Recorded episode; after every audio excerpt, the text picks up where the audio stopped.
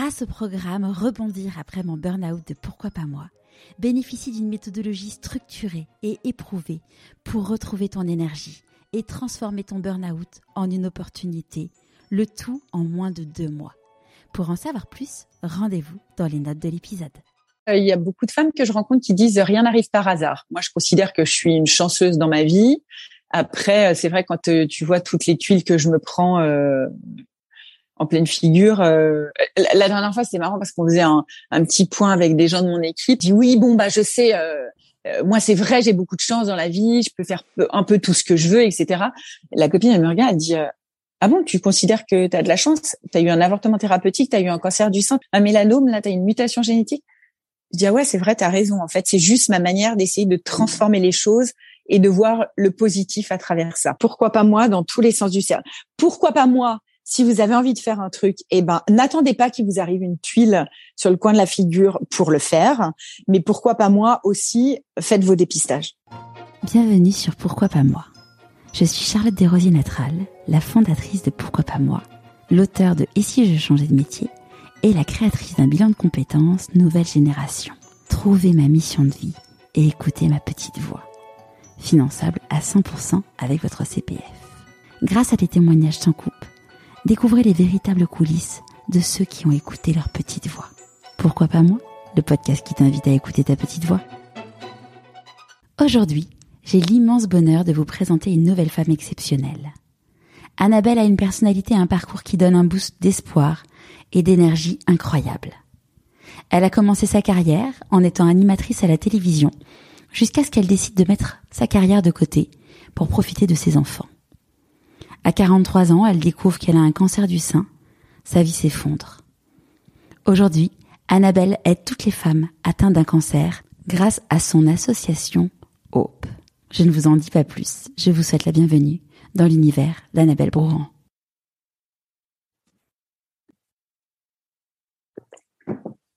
Bonjour Annabelle. Bonjour Charlotte. Est-ce que tu pourrais nous parler de l'objet que tu as choisi pour te présenter, s'il te plaît? Ouais, alors euh, bien sûr, avec plaisir. J'ai, c'est marrant parce que tout à l'heure on était en vidéo et là on l'est plus. Et tu verrais, je suis euh, en train de t'écouter, d'enregistrer donc dans mon bureau et je suis entourée de livres. Ah. Donc, euh, où que je sois dans ma maison, il y a des livres. D'ailleurs, mon mari me dit mais là c'est pas possible, tu deviens juste obsédée. Et en fait, euh, je, je, je suis euh, ce qu'on appelle une bibliophile. Je suis obsédée par les livres. Donc, je lis énormément. Alors, euh, pendant l'année, j'ai pas trop le temps, mais tu vois, par exemple, pendant mes vacances, c'est un livre par jour, et voilà. Et j'adore les livres. Euh, et c'est ma et j'en ai de partout sur ma table de nuit, dans toutes les pièces de la maison où tu vas, dans mon bureau et j'entasse des piles. C'est un peu limite une addiction. Hein. Mais ça a toujours été? Euh, ouais. Écoute, j'ai découvert la lecture à l'âge de 9 ans par ma passion principale qui est euh, l'équitation. Et mmh. en fait, je me suis mise à lire les talons noirs parce que je lisais pas du tout jusqu'à l'âge de 9 ans. Et quand j'ai découvert les talons noirs, ça a été la révélation. Et je, je sais que j'ai lu tous les étalons noirs. Je crois qu'il y avait 17 bouquins. Euh, ensuite, j'ai lu tous les Alice. Et ouais, je crois que ça a toujours été, euh, toujours été une obsession. Et mon mari, à chaque fois qu'on part en, en, vacances, me dit, mais prends une liseuse, mais c'est pas possible. J'emmène 10 kilos de livres. Et je lui dis mais je ne peux pas parce qu'en fait ce que j'aime dans le livre c'est aussi la transmission, c'est le fait qu'il vive, c'est euh, tu renverses une euh, du café dessus, tu renverses ta glace et puis après tu le passes à quelqu'un et je sais pas, il a une histoire, il a une histoire et voilà. Et j'ai ouais, je crois que ça a toujours été. Yes. Et, du coup si c'était un seul livre, ça serait quoi ton objet? Ah ça c'est trop difficile. Alors là j'ai été euh, j'ai lu 1963 euh, en 1963 Alabama. Euh, je sais pas, j'arrive pas. Peut-être à l'est d'Éden de Steinbeck. Je me suis dit d'ailleurs, tu vois, je l'ai emmené euh, toutes mes dernières vacances et j'ai hyper peur de le relire parce que j'ai peur d'être déçue euh, de, de, ce que je me souviens gamine. Donc du coup, voilà, euh, des souris des hommes, euh, les, des barjavel, je sais pas. Et après, je lis tout, tu vois, le matin, j'emmène les enfants à l'école, j'écoute France Inter. Euh, tout d'un coup, je tombe sur une interview d'un auteur. Hop, je vais l'acheter. Euh, ouais, je sais pas. Je crois qu'il y en a plein, mais c'est tellement, je j'arriverai pas à dire un seul livre parce que si le dernier que j'ai lu l'année dernière qui m'a bouleversé, c'est Betty. Euh, donc ouais, je sais pas, c'est difficile. Je les aime tous. c'est comme mes enfants, je les aime. Voilà. Presque. T'en as combien d'enfants? J'en ai quatre. Qui ont quel donc, âge? Alors 22 ans le 10 octobre, 22, 20 après le 11 octobre, 17 et 15. Donc trois garçons et une fille. Ok. Des ados des ados, mais qui sont vraiment cool. Donc, euh, qui, qui, ouais, qui, qui étudient à droite à gauche. Il y en a un qui vient de partir à Singapour, donc ça c'était super dur. Et puis il m'en reste deux à la maison, et, euh, et voilà. Mais c'est une grande fratrie. Super. J'adore ça. Est-ce que tu peux nous raconter où est-ce que tu as grandi? Alors j'ai grandi en Haute-Savoie dans un petit bled qui s'appelle euh, Saint-Sergue.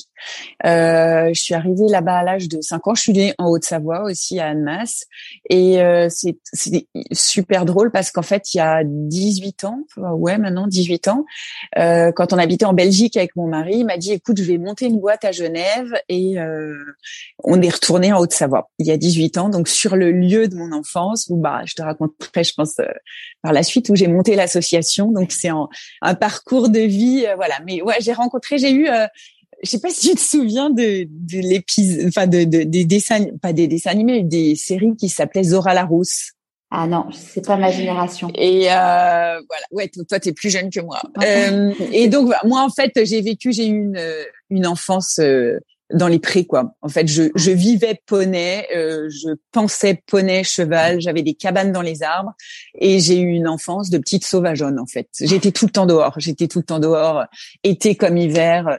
Je partais avec ma meilleure amie, on se rejoignait du haut du Saint-Cerf, on allait dans les bois suisses de Jussy, on se rejoignait à poney et à l'époque, il n'y avait pas de téléphone portable et on avait je sais pas 12 ans, 13 ans et on partait pendant des heures faire des balades à cheval. Liberté euh, la liberté. Et je suis vraiment, euh, je le revendique, hein, je suis vraiment une petite, euh, une petite paysanne. Moi, j'ai besoin d'avoir, je suis terrienne. Hein. Mmh. J'ai besoin d'avoir les pieds dans la bouillasse et d'être euh, ancrée dans la terre. Vraiment. Et quand tu étais petite fille à cette époque-là, c'était quoi tes rêves à toi quand tu disais oh, quand je serai grande? Eh ben, je me souviens pas, mais je savais que, je pense que j'étais un peu ambitieuse mais je savais pas parce que j'étais toujours dans les projets euh, jour après jour. Alors, pour te raconter, quand j'étais petite, mes parents avaient pas les moyens de m'acheter un, poney ou un cheval, donc j'étais allée voir tous les paysans du village, euh, enfin plein de paysans du village, pour qu'ils me prêtent des poneys. Je leur disais bonjour, je m'appelle Annabelle, est-ce que je peux m'occuper de vos poneys, etc. Donc au final, à 11 ans, j'avais cinq poneys euh, dont je m'occupais qui ne m'appartenaient pas, dans des champs qui ne m'appartenaient pas. Et j'avais monté un mini poney club où je faisais monter mes copines et où je leur faisais payer 5 francs de l'époque pour permettre d'acheter du foin pour l'hiver au poney. Et je faisais des cirques et je faisais des cours de poney.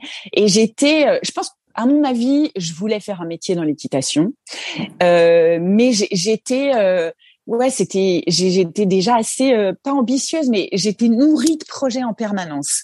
Sachant que tu faisais euh, pas ça pour t'enrichir, tu faisais vraiment ça pour euh, le plaisir de pouvoir le faire. Quoi. Pour le plaisir, parce que j'adorais transmettre. Donc, tu vois, je sais pas, à 11 ans, je sais pas, je devais avoir un, niveau d'équitation qui était quand même très très moyen, mais j'avais peur de rien.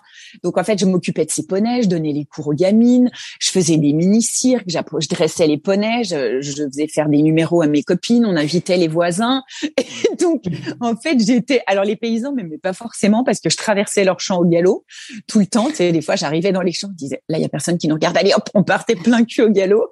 Et euh, ouais, j'ai été tout le temps, j'avais tout le temps des envies de projet comme ça. Mais ma vie tournait autour du cheval. Je pense que c'était, tu vois, avec ma, euh, j'ai rencontré mes meilleurs amis. J'avais euh, 7 ans ouais, 5 ans et 7 ans. Mes amis, euh, tu vois, ça fait plus de 40 ans qu'on se connaît. Et euh, nos mercredis et nos samedis après-midi, c'était on allait prendre des cours au Poney Club, on montait à cheval, après on jouait aux chevaux de poupée Barbie et après on jouait nous-mêmes aux chevaux. Ma meilleure amie, elle te dirait que quand on s'est rencontrés chez la nounou, je lui ai dit, euh, je m'appelle Annabelle, tu t'appelles comment toi? Tu t'appelles Anne. Ok, tu t'appelles Anne. Et je lui ai mis un élastique dans la bouche et je lui ai dit, tu veux jouer au cheval et, et, voilà. Et, c'est comme ça et nos, et toute notre enfance a tourné autour de ça. Ça nous a construit en fait. Euh, et il y avait des personnes qui étaient passionnées d'équitation dans, dans, dans ta famille ou ton entourage? Mais pas du tout. Pas du tout. Ma mère a toujours eu peur des chevaux. Mon père, euh, il est monté, il a, ouais, il est pas mal monté euh, quand on était petite avec euh, ma frangine, mais c'était une obsession. Je pense que depuis toute petite, j'ai dit à mes parents, je veux monter à cheval, je veux monter à cheval. Et au bout d'un moment, ma mère a cédé à 9 ans. Elle a dit bon, ok, elle veut monter à cheval, et voilà. Et après, c'est une passion qui m'a jamais quittée et qui a été en fait ma ma résilience dans mon parcours de vie. Donc, toi, j'ai T'as l'impression un peu comme ça que t'as un fil conducteur qui te suit toute ta vie et, et, moi, ça a été, ça a été vraiment le, le, partage et la passion des chevaux. Ouais. Et du coup, au moment de choisir de, tes études, comment ça s'est passé pour toi? Alors, alors quand j'ai choisi mes études, alors déjà j'étais assez moyenne à l'école, je bossais, tu vois bien, mais euh, en fait ça me saoulait. Ce qui me plaisait moi, c'était de de travailler, qu'on me donne des jobs d'été, etc. J'ai, j'ai après le bac, j'ai fait deux ans de conservatoire d'art dramatique parce que à 20 ans, je voulais un peu être une star. Tu vois, c'était c'était un truc. Je, je sais pas. Je, voilà, je pense que j'étais assez ambitieuse, donc j'ai fait le conservatoire d'art dramatique. Et puis après, je me suis rendu compte que c'était pas trop mon truc. Et la la principale professeure du conservatoire m'a regardée en disant "Oui, Annabelle, je ne vous vois pas trop là-dedans." Je me suis dit bon, ok. Euh, le hasard a fait qu'en étant au conservatoire d'art dramatique, la télé suisse romande m'a contactée pour présenter une émission qui s'appelait Planète Noël avec une licorne. D'accord. Donc j'avais joli clin d'œil. Ouais, joli clin d'œil. J'avais deux heures de maquillage par jour pour présenter cette émission avec une licorne. Et après, je suis partie à Lyon et je me suis dit tiens, je vais faire une école de communication euh, parce que ça va m'ouvrir d'autres portes. Et puis je me disais, je, je, vais ramer en faisant du théâtre et, et je pense que j'avais quand même envie d'avoir des ronds pour faire euh, ce que je voulais. Et puis, euh, et puis après, ben, je, je, suis rentrée dans cette école de communication.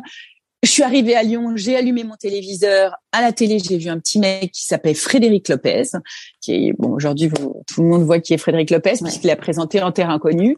J'ai vu ce gars à la télé, je me suis dit je veux faire un stage avec lui. Euh, j'ai sonné à toutes les portes, j'ai envoyé mon CV, ils ont dit on prend pas de stagiaire. Je dis waouh, mais il me saoule. Je m'en fiche, je vais me débrouiller. Je suis devenue attachée de presse d'une compagnie de théâtre.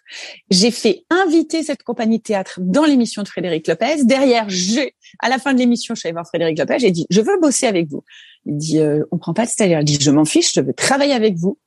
Et euh, je me souviens très bien, il m'a dit, mais tu t'appelles comment? Je dis, je m'appelle Annabelle. Il dit, ah, ma sœur s'appelle comme ça. Je dis bah voilà, c'est un signe. Et du coup, je suis rentrée comme je suis rentrée comme assistante de Frédéric Lopez qui après m'a mis à l'antenne et, et, après voilà, c'est un autre euh, parcours de vie. Mais tu vois là, on va se retrouver pour le premier gala de charité de Hope euh, au pavillon Gabriel à Paris et c'est Fred Lopez qui va présenter euh, l'émission avec moi et voilà, c'est génial. C'est un chemin. J'ai l'impression que des fois toutes les planètes sont alignées, tu vois. Ouais, le, le, tu dis c'est un puzzle en fait. Euh, le, enfin, ouais. Il y, a, il y a deux ans, je, je faisais un exercice de entre guillemets de développement personnel et je, en fait, j'ai une illumination je me suis dit, mais en fait, ma vie est un puzzle, tout s'assemble. C'est fou de se dire, euh, quand tu vois ça, tu te dis, mais ouais, c'est, c'est, c'est, c'est à la fois les galères, les belles choses, tout. Exactement. ouais. Ouais. Mais vraiment, et tu vois, dans mes galères, euh, euh ouais, et puis dans la, dans la création de ce que j'ai fait, je me dis que rien n'est arrivé par hasard, en fait. Mais vraiment rien. Donc, euh, donc tu vois, je suis pas croyante ou quoi que ce soit, mais il y a un fil conducteur à ma vie.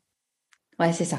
Et quand euh, quand ils t'ont contacté là euh, pour euh, la, télévision suisse pour présenter ton émission avec la licorne, t'as t'étais dans quel état d'esprit? T'as as eu peur?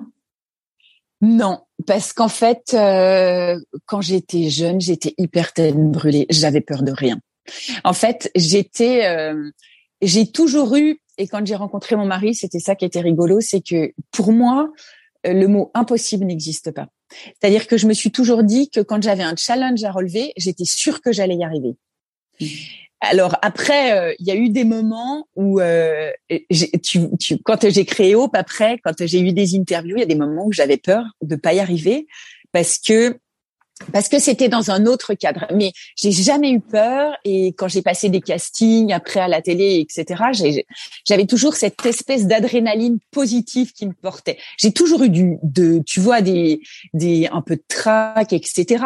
Mais, euh, mais non, j'avais pas peur. J'avais pas peur. Et, et par la suite, euh, par la suite non plus. Mais oui, de l'adrénaline et, et du stress quand même. Mais je sais pas, non, comme si pareil, comme si j'étais faite pour ça. Tu vois, si j'ai si c'était un peu écrit quoi. Ouais. Et, donc là, du coup, tu, tu passes plusieurs années en tant que en tant que journaliste. Tu présentes euh, tu présentes même un journal euh, de cinéma euh, sur LCI. Comment là tu dis ok ma vie est toute tracée, j'enchaîne j'enchaîne les postes euh, alors euh, non, c'est pas si simple parce que en fait, euh, donc quand ce qui était hyper bizarre, c'est quand on était en télé locale à Télé Lyon Métropole. Donc donc j'ai été l'assistante de Frédéric Lopez pendant je sais pas deux ans peut-être. Après, il m'a fait passer à l'antenne. Après, il est parti à Paris. Évidemment, bah, comme tout journaliste débutant, notre rêve à tous c'était de partir à Paris. Et puis donc, je suis arrivée à Paris. Il m'a, j'ai présenté d'abord les écrans du savoir. Euh, là où je m'éclatais parce que je, je, faisais aussi bien, euh, je présentais des pièces de théâtre que des gens qui avaient des projets, que des gens qui, qui avaient écrit des bouquins, etc. Donc euh, c'était culturellement c'était super intéressant. Et après Fred m'a dit, je pars de LCI, je laisse ma place, tu peux passer le casting. Mais tu risques un peu, ça risque de pas être simple. ça risque de pas être simple parce que j'allais bosser avec Daniel Alombroso et on s'est pas super bien entendu, donc c'était un peu compliqué. Mais donc j'ai passé le casting et là j'ai présenté, je pense que la meilleure émission de ma vie. Mais je me suis toujours dit quand j'étais à Paris que ma place elle n'était pas là.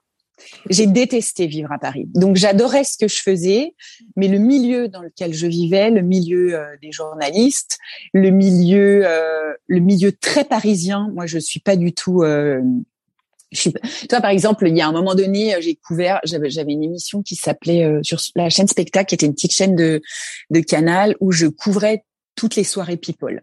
Et les gens me disaient ah ça doit être super, tu rencontres que des stars et tout. Et en fait j'allais faire ces, ces soirées, mais je j'interviewais les gens rapidos et je repartais. Ça m'intéressait pas. Et puis je me suis toujours dit je ne veux pas élever mes enfants à Paris. Euh, je peux je peux pas imaginer que mes enfants vivront en ville. Donc voilà. Donc j'étais à la fois passionnée par le métier que je faisais, mais je savais très bien que j'allais pas rester là-bas. Et quand mon mari m'a dit euh, on part en Belgique, j'ai dit je te suis. Euh, je te suis. Alors au début j'ai fait les allers-retours parce qu'après j'ai présenté euh, d'autres émissions. J'étais chroniqueuse sur France 3 des, émissions qui étaient en démol. Après je suis arrivée en Belgique. En Belgique, là, ils cherchaient une animatrice pour présenter le premier JT européen des 8-12 ans où je me suis dit bon, j'ai vraiment peu de chance d'être prise. J'ai passé un casting avec 100 nanas pour euh, présenter cette émission belge, et puis ils m'ont dit mais euh, vous postuler, mais vous connaissez rien l'actualité belge. Je dis bah ouais, bah justement comme ça, ça fera exactement. Je me mettrai dans la peau des enfants et je serai obligée de vulgariser, euh, bah, de vulgariser l'information. Et finalement, bah j'ai j'ai été prise. Donc euh, pendant deux ans, voire même trois ans, j'ai présenté une émission qui s'appelait les News. Donc euh, là, je te dis pas ce que je faisais 200 km par jour. J'habitais Bruxelles et je travaillais à Liège, donc j'avais 200 kilomètres par jour oh, et c'était ouais, c'était euh, c'était énorme. Et mais je me suis euh, je me suis je me suis vraiment éclatée euh, pendant cette période aussi. Après, je suis tombée enceinte, donc c'était pas super pratique non plus de faire les ces nombreux kilomètres, mais c'était une chouette émission. Après, ce qui était compliqué, c'est que je suis passée du groupe Bouygues euh, à la RTBF, qui était un truc, euh, tu vois, où à, midi, euh, j'avais fini mon job et j'attendais mon direct du soir à 18h et je me disais, mais je, m'emmerdais un peu en fait, tu vois. Le projet était sympa, mais je m'ennuyais. J'ai toujours eu besoin que ma vie, elle soit ultra remplie. Mmh. Tu vois, je suis dans une super activité un peu un peu permanente, quoi. Donc voilà, ouais, un peu trop, je sais pas. Donc ça c'est euh, ça c'est donc ça nous emmène en, 2003. Après du coup tu réenchaînes encore euh, les, les, postes de journaliste? Oui, après je travaille sur euh, RTL TVI. après sur AB3, voilà, j'ai présenté les, les émissions un peu qui s'appelaient Perdu de vue. Alors ça c'était marrant parce que on partait avec les caméramans et les journalistes et on allait chez les gens qui recherchaient des, des qui, avaient perdu de vue des gens, mais des fois ils étaient à 100 km de chez eux. Mais là, on ah, allait ah vraiment. Ah mais ouais, mais tu disais mais c'est juste pas possible. Et c'était vraiment, t'avais l'impression d'être dans un autre monde. Hein. Ils recherchaient des gens que nous on retrouvait à moins de 100 km de chez eux.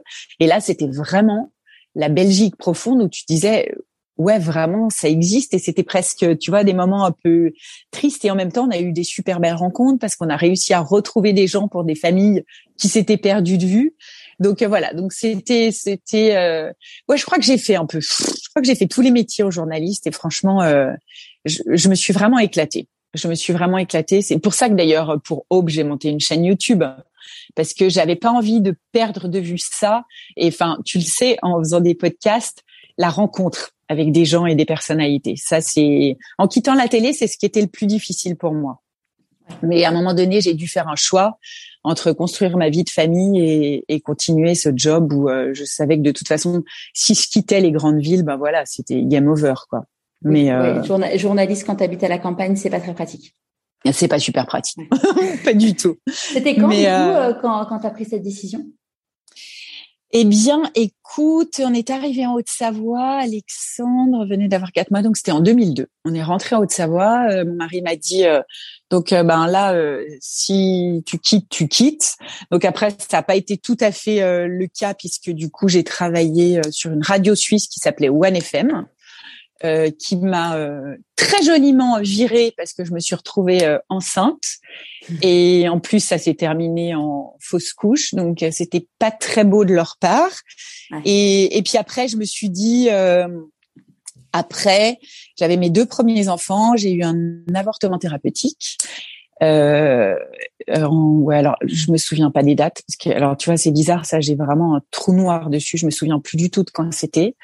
Euh, mais j'ai dû euh, avorter à cinq mois et demi donc ah ça c'est mon ah, côté euh, chance et pas chance parce que je me considère tu vas le voir comme une chanceuse d'avoir découvert toutes les toutes les merdes qui m'arrivent en fait dans mon parcours.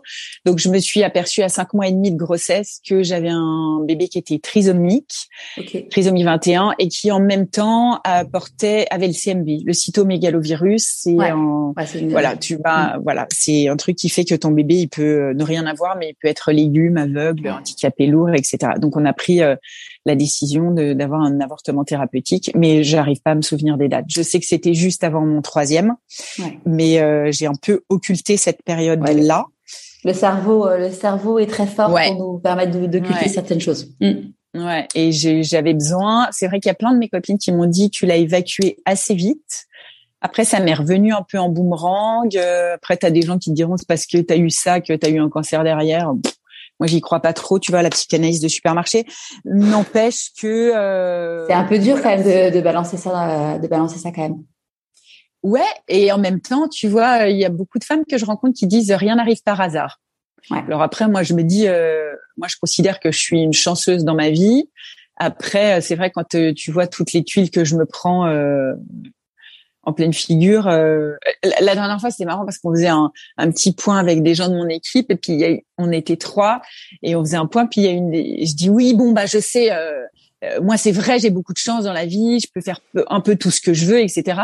La copine, elle me regarde, elle dit, ah bon, tu considères que tu as de la chance? Tu as eu un avortement thérapeutique, tu as eu un cancer du sein, tu as eu un mélanome, un mélanome, là, tu as une mutation génétique? Je dis, ah ouais, c'est vrai, tu as raison. En fait, c'est juste ma manière d'essayer de transformer les choses et de voir le positif à travers ça.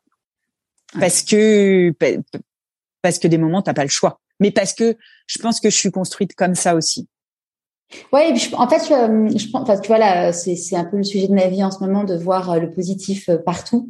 Et je pense en effet, il y a un moment où tu te mets dans un état d'esprit, et puis il y a aussi les personnes que tu rencontres où tu te dis, bah, ça, finalement, euh, euh, finalement eux, bah, il y a toujours pire ailleurs, et se dire, bah finalement, face à une situation où t'as pas le choix, parce qu'il y a des trucs où dans la vie t'as pas le choix et bah ouais. et, et, et c'est très difficile. Mais en fait, t'as le, enfin, as le choix en fait de la de de de de, ta, de ton mindset en fait. Ah bah ça c'est sûr. Parce que toi pareil, t'as des ouais. Bah euh, moi, euh, moi ma vie, euh, moi ma vie en ce moment est un peu compliquée, mais moi j'ai fait mon burn-out il y a trois ans et et bon j'en parle pas encore dans le podcast, mais il m'est arrivé un truc genre j'ai juste ma vie qui s'est effondrée cet été, donc du coup du coup ah ouais. ouais donc bon bah voilà je, je, rebondis parce que voilà je me dis je suis en bonne santé donc j'ai cette chance, mais mais bon la la vie, la vie nous réserve plein de surprises. ah ouais ça c'est clair ouais, ouais. ça c'est clair. Des bonnes comme des mauvaises. C'est ça. Il faut savoir euh, surfer sur les mauvaises et, et saisir les bonnes. Ouais, exactement. Ouais.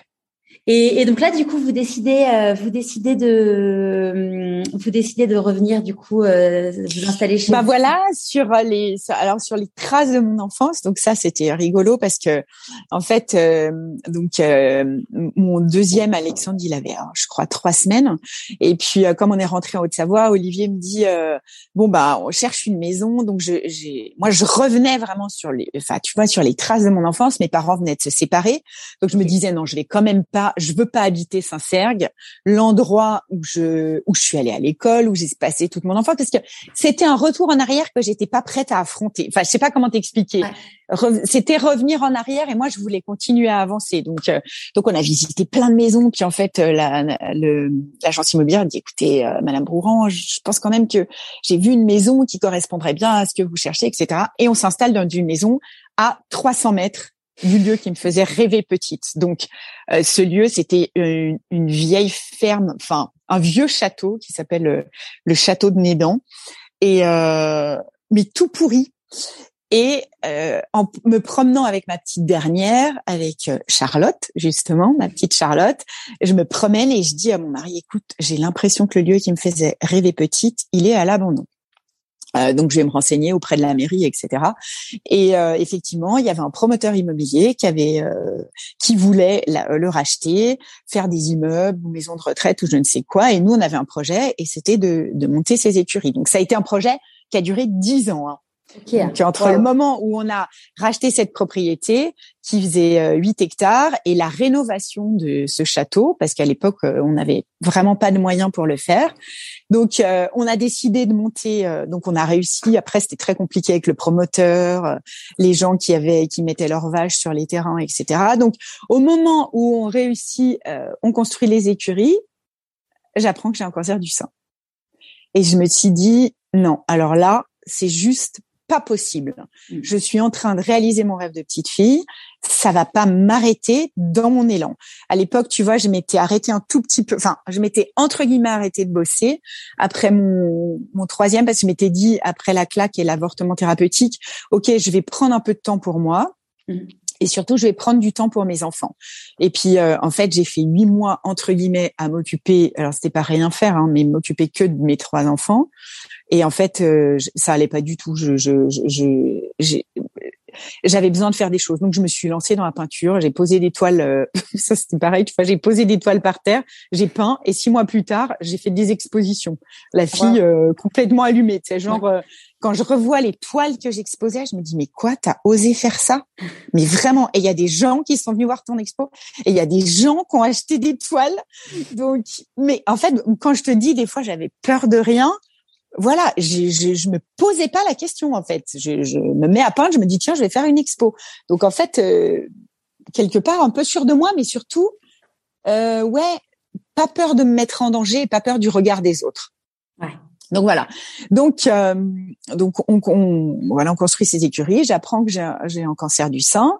Euh, ça, du coup, tu l'apprends euh, rendez-vous de contrôle. Comment comment ça se passe? Alors, en fait, j'ai été suivie depuis l'âge de 20 ans parce qu'il y avait beaucoup de cancers dans ma famille et je fais euh, une mammographie de contrôle à Genève. On me dit c'est pas très grave, euh, vous avez des microcalcifications, vérifiez dans six mois. Et à cette époque-là, je suis hypochondriaque. Mais quand je te dis hypochondriaque, euh, j'ai 44 ans. Et euh, c'est vrai que j'étais hypochondriaque et ça s'est renforcé pendant la période où euh, où je où je travaillais pas. Je, je passais de médecin en médecin, euh, vraiment. J'ai tout imaginé, euh, tumeur au cerveau, euh, sclérose en plaques, etc. Je, et je me dis, je vais quand même aller vérifier. Donc je vais en France, je demande un deuxième rendez-vous. On me dit ah c'est bizarre, on dirait des traces de déo, on sait pas trop ce que c'est.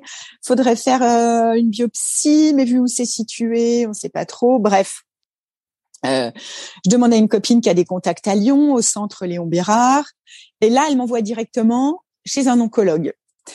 Et là, j'arrive. Non mais euh, Charlotte, j'ai l'impression que là, j'étais, euh, que, j'arrive dans un autre monde. J'arrive chez un oncologue, je dis, voilà, je lui amène mon dossier, j'amène les mammographies et tout. Et le gars, donc les cheveux en pétard, on aurait dit retour vers le futur.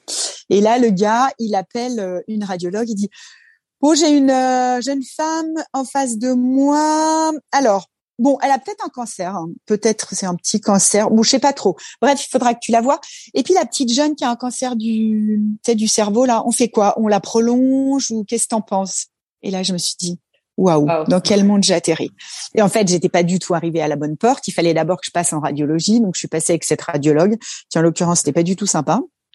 Après, euh, par la suite, voilà, maintenant je suis suivie par euh, une super radiologue.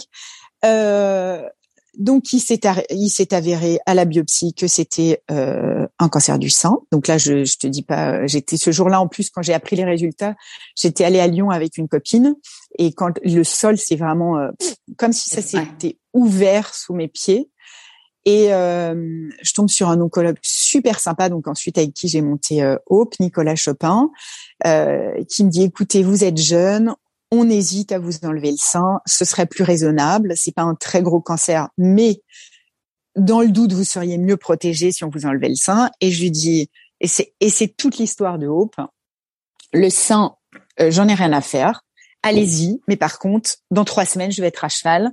Je dois traverser la France au volant de mon camion parce que mon fils va faire les championnats de France, les championnats de France. Donc, s'il vous plaît, aidez-moi. Euh, faites ce que vous voulez, mais dans trois semaines, je suis à cheval. Et trois semaines après ma mastectomie et reconstruction, j'étais à cheval. Et en fait, du coup, on a sympathisé avec Nicolas. On s'est dit, euh, j'ai dit, écoutez, moi, c'est ma résilience. Il me dit, ouais, bon, il me dit, c'est sûr que t'es pas tout à fait comme les autres. Le cheval te donne cette force. Mm. Euh, il me dit, pourquoi on montrait pas une association euh, C'est lui, du coup, qui a eu l'idée? C'était les deux. En fait, à un moment donné, quand je l'ai revu, j'ai dit, écoutez, euh, j'ai l'impression que monter à cheval, ça m'aide, la peinture, ça m'aide. Il me dit, mais complètement, une femme sur deux est en dépression après les traitements. Mm. Et oui, c'est une vraie thérapie de faire autre chose. Et on s'est dit tous les deux, pourquoi on montrait pas une asso? Et en fait, on est allé voir le centre Léon Béra, qui nous a dit des assos comme vous, euh, il y en a plein. Alors que équithérapie et cancer, il y en avait pas du tout. Nicolas, il était un peu déprimé, tu sais. Et puis je dis, écoute, moi j'en ai rien à faire. Hein. Franchement, moi, je lance le truc, je suis sûre que ça va marcher. Et en fait, je suis allée à la pêche aux femmes qui avaient un cancer. J'ai trouvé 12 femmes dans mon village qui avaient un cancer. J'aurais dit, est-ce que vous voulez participer à un stage test autour de l'équithérapie et des médias artistiques? On a fait ce premier stage. Le, château était encore, enfin ce qu'on appelle le château de Médan où je vis maintenant, était encore pas rénové.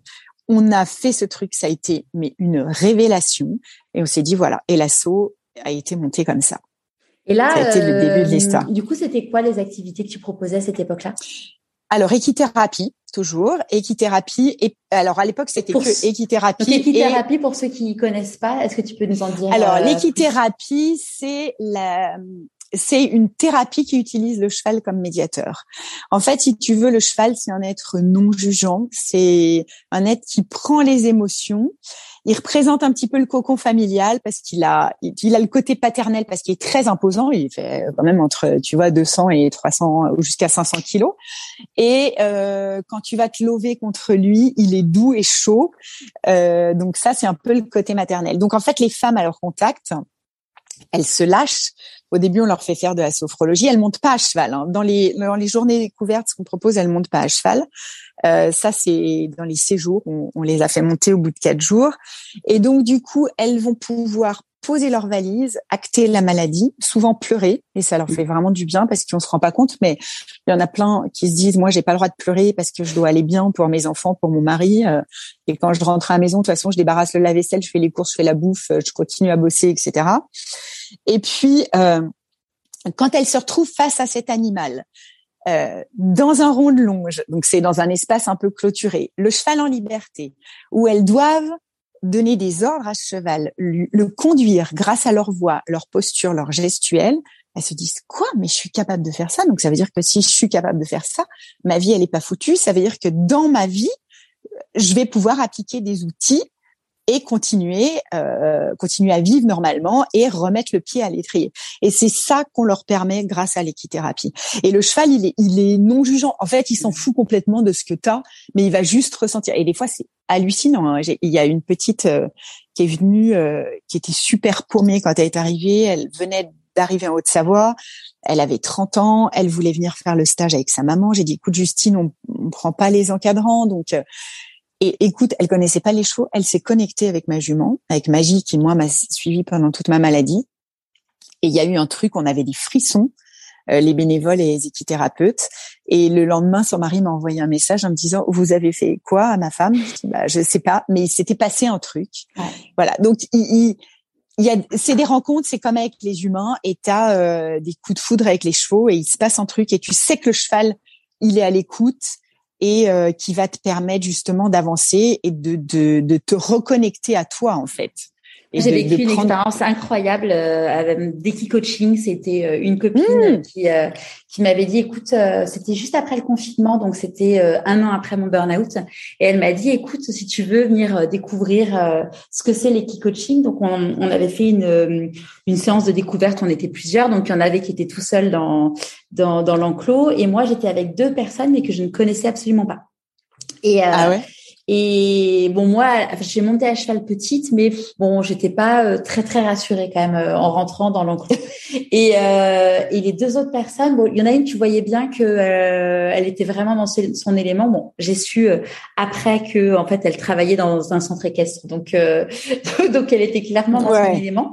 Et en fait, bon, on a, on était toutes les trois dans dans l'enclos. On a donné des ordres au, au, au cheval, sachant que quand tu es à trois, c'est encore plus particulier parce que du coup, tu as vraiment ah, l'énergie euh, des trois personnes. Du groupe. Bah ouais, en plus quand tu te connais pas du tout, du tout, euh, et euh, et à la fin en fait, euh, il y a eu un moment où le cheval était stressé, et du coup la coach nous a dit, bah apaisez-vous, machin et tout. Et il y a un moment, bon, je me suis dit allez, je, on respire et tout. Ouais. Et là, il y a eu un alors je sais pas si c'est le, enfin si c'est le cheval ou c'est moi. Enfin en tout cas, il s'est passé un truc avec le cheval. Il a, hum, il a fait son comme ça, mais d'une façon très très forte. Et moi, ça m'a fait un frisson, mais un, frisson sursaut, mais dans tout le corps. Et hum, ce, ce, moment, il a été, euh, il a été filmé. Et après, tu as la coach qui me regarde et qui dit, mais ça va, Charlotte? Je dis, ouais, je, franchement, je sais pas ce qui s'est passé, mais ça m'a fait une espèce d'explosion dans mon corps, quoi. Et, ouais, et je suis sortie du truc, euh, je suis sortie du truc en mode euh, waouh. Et au moment, donc à la fin, euh, à la fin de l'exercice, le cheval vient nous voir ou pas d'ailleurs. Et là, le cheval est venu me faire un câlin. Je me suis retrouvée à faire un câlin au cheval. Ah, c'est excellent. Mais alors que je suis rentrée, je sais pas, un quart d'heure avant et j'avais peur, quoi. Et je me suis retrouvée littéralement à lui mm. faire un câlin, quoi. Et, bah ouais.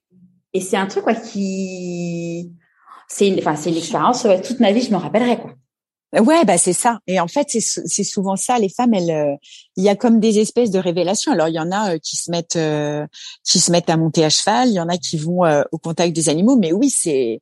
Et ce qui est dingue, c'est que c'est qui. Et, quand tu dis, tu parles d'énergie de groupe. Nous, tu vois, souvent les filles, on les fait travailler par groupe de de quatre, six maximum et elles doivent euh, justement manager leur énergie de groupe pour faire obtenir un autre groupe de cheval, tout ça.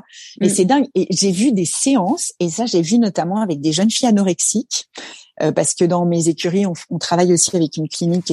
On a eu un petit problème technique. Du coup, tu disais que tu, tu, tu suivais des femmes euh, qui, qui souffraient d'anorexie. Oui, alors en fait ça c'est euh, tu vois c'est pas du tout dans le contexte de Hope mais bon comme j'ai eu j'ai la chance d'avoir mes écuries et je sais que l'équithérapie euh, fonctionne. Et du coup on a travaillé effectivement avec des jeunes filles anorexiques et j'ai vu mais c'était un truc de fou. Alors surtout que les, les jeunes filles anorexiques elles sont euh, vraiment dans le contrôle mais j'ai vu des poneys s'endormir. Mais tu ah, vois genre faire comme tu le disais et puis vraiment mais s'endormir. J'en ai même vu qui s'étaient couchés hein que ce soit avec des femmes qui avaient un cancer ou des anorexies, des poneys qui se couchent. Alors que genre quand tu veux apprendre à ton cheval à te coucher, ben tu peux te lever tôt. et ben et un truc de dingue. Donc voilà, c'est c'est c'est vraiment c'est des éponges c'est des éponges, les chevaux. Alors très souvent, d'ailleurs, tu vois, après les stages Hope, euh, nous on se rend compte les chevaux, ils sont, ils sont cramés. Alors ma jument, moi, qui me suit depuis, euh, elle s'appelle Magie, tu vois, elle, porte bien son nom. Euh, elle m'a suivi pendant, pas tout, ça fait huit ans, tu vois, mon cancer du sein, mais elle a toujours été là. Et quand je l'ai eu, elle était, quand j'ai appris que j'étais malade, elle avait quatre ans. Donc elle était très jeune. Elle est à l'époque où les chevaux peuvent être un peu cons parce que c'est leur crise d'ado, etc. Et elle a été très respectueuse. Je lui avais dit, Magie, franchement, je peux pas tomber. Donc genre me fais pas de crasse, je ne peux pas tomber, je viens d'être construite. Euh, donc voilà, et elle a été euh, super bien à l'écoute. Et elle, elle adore travailler avec les femmes. Et on peut le voir, on a fait euh, une expo, je sais pas si tu as vu, qui s'appelle Cicatrice.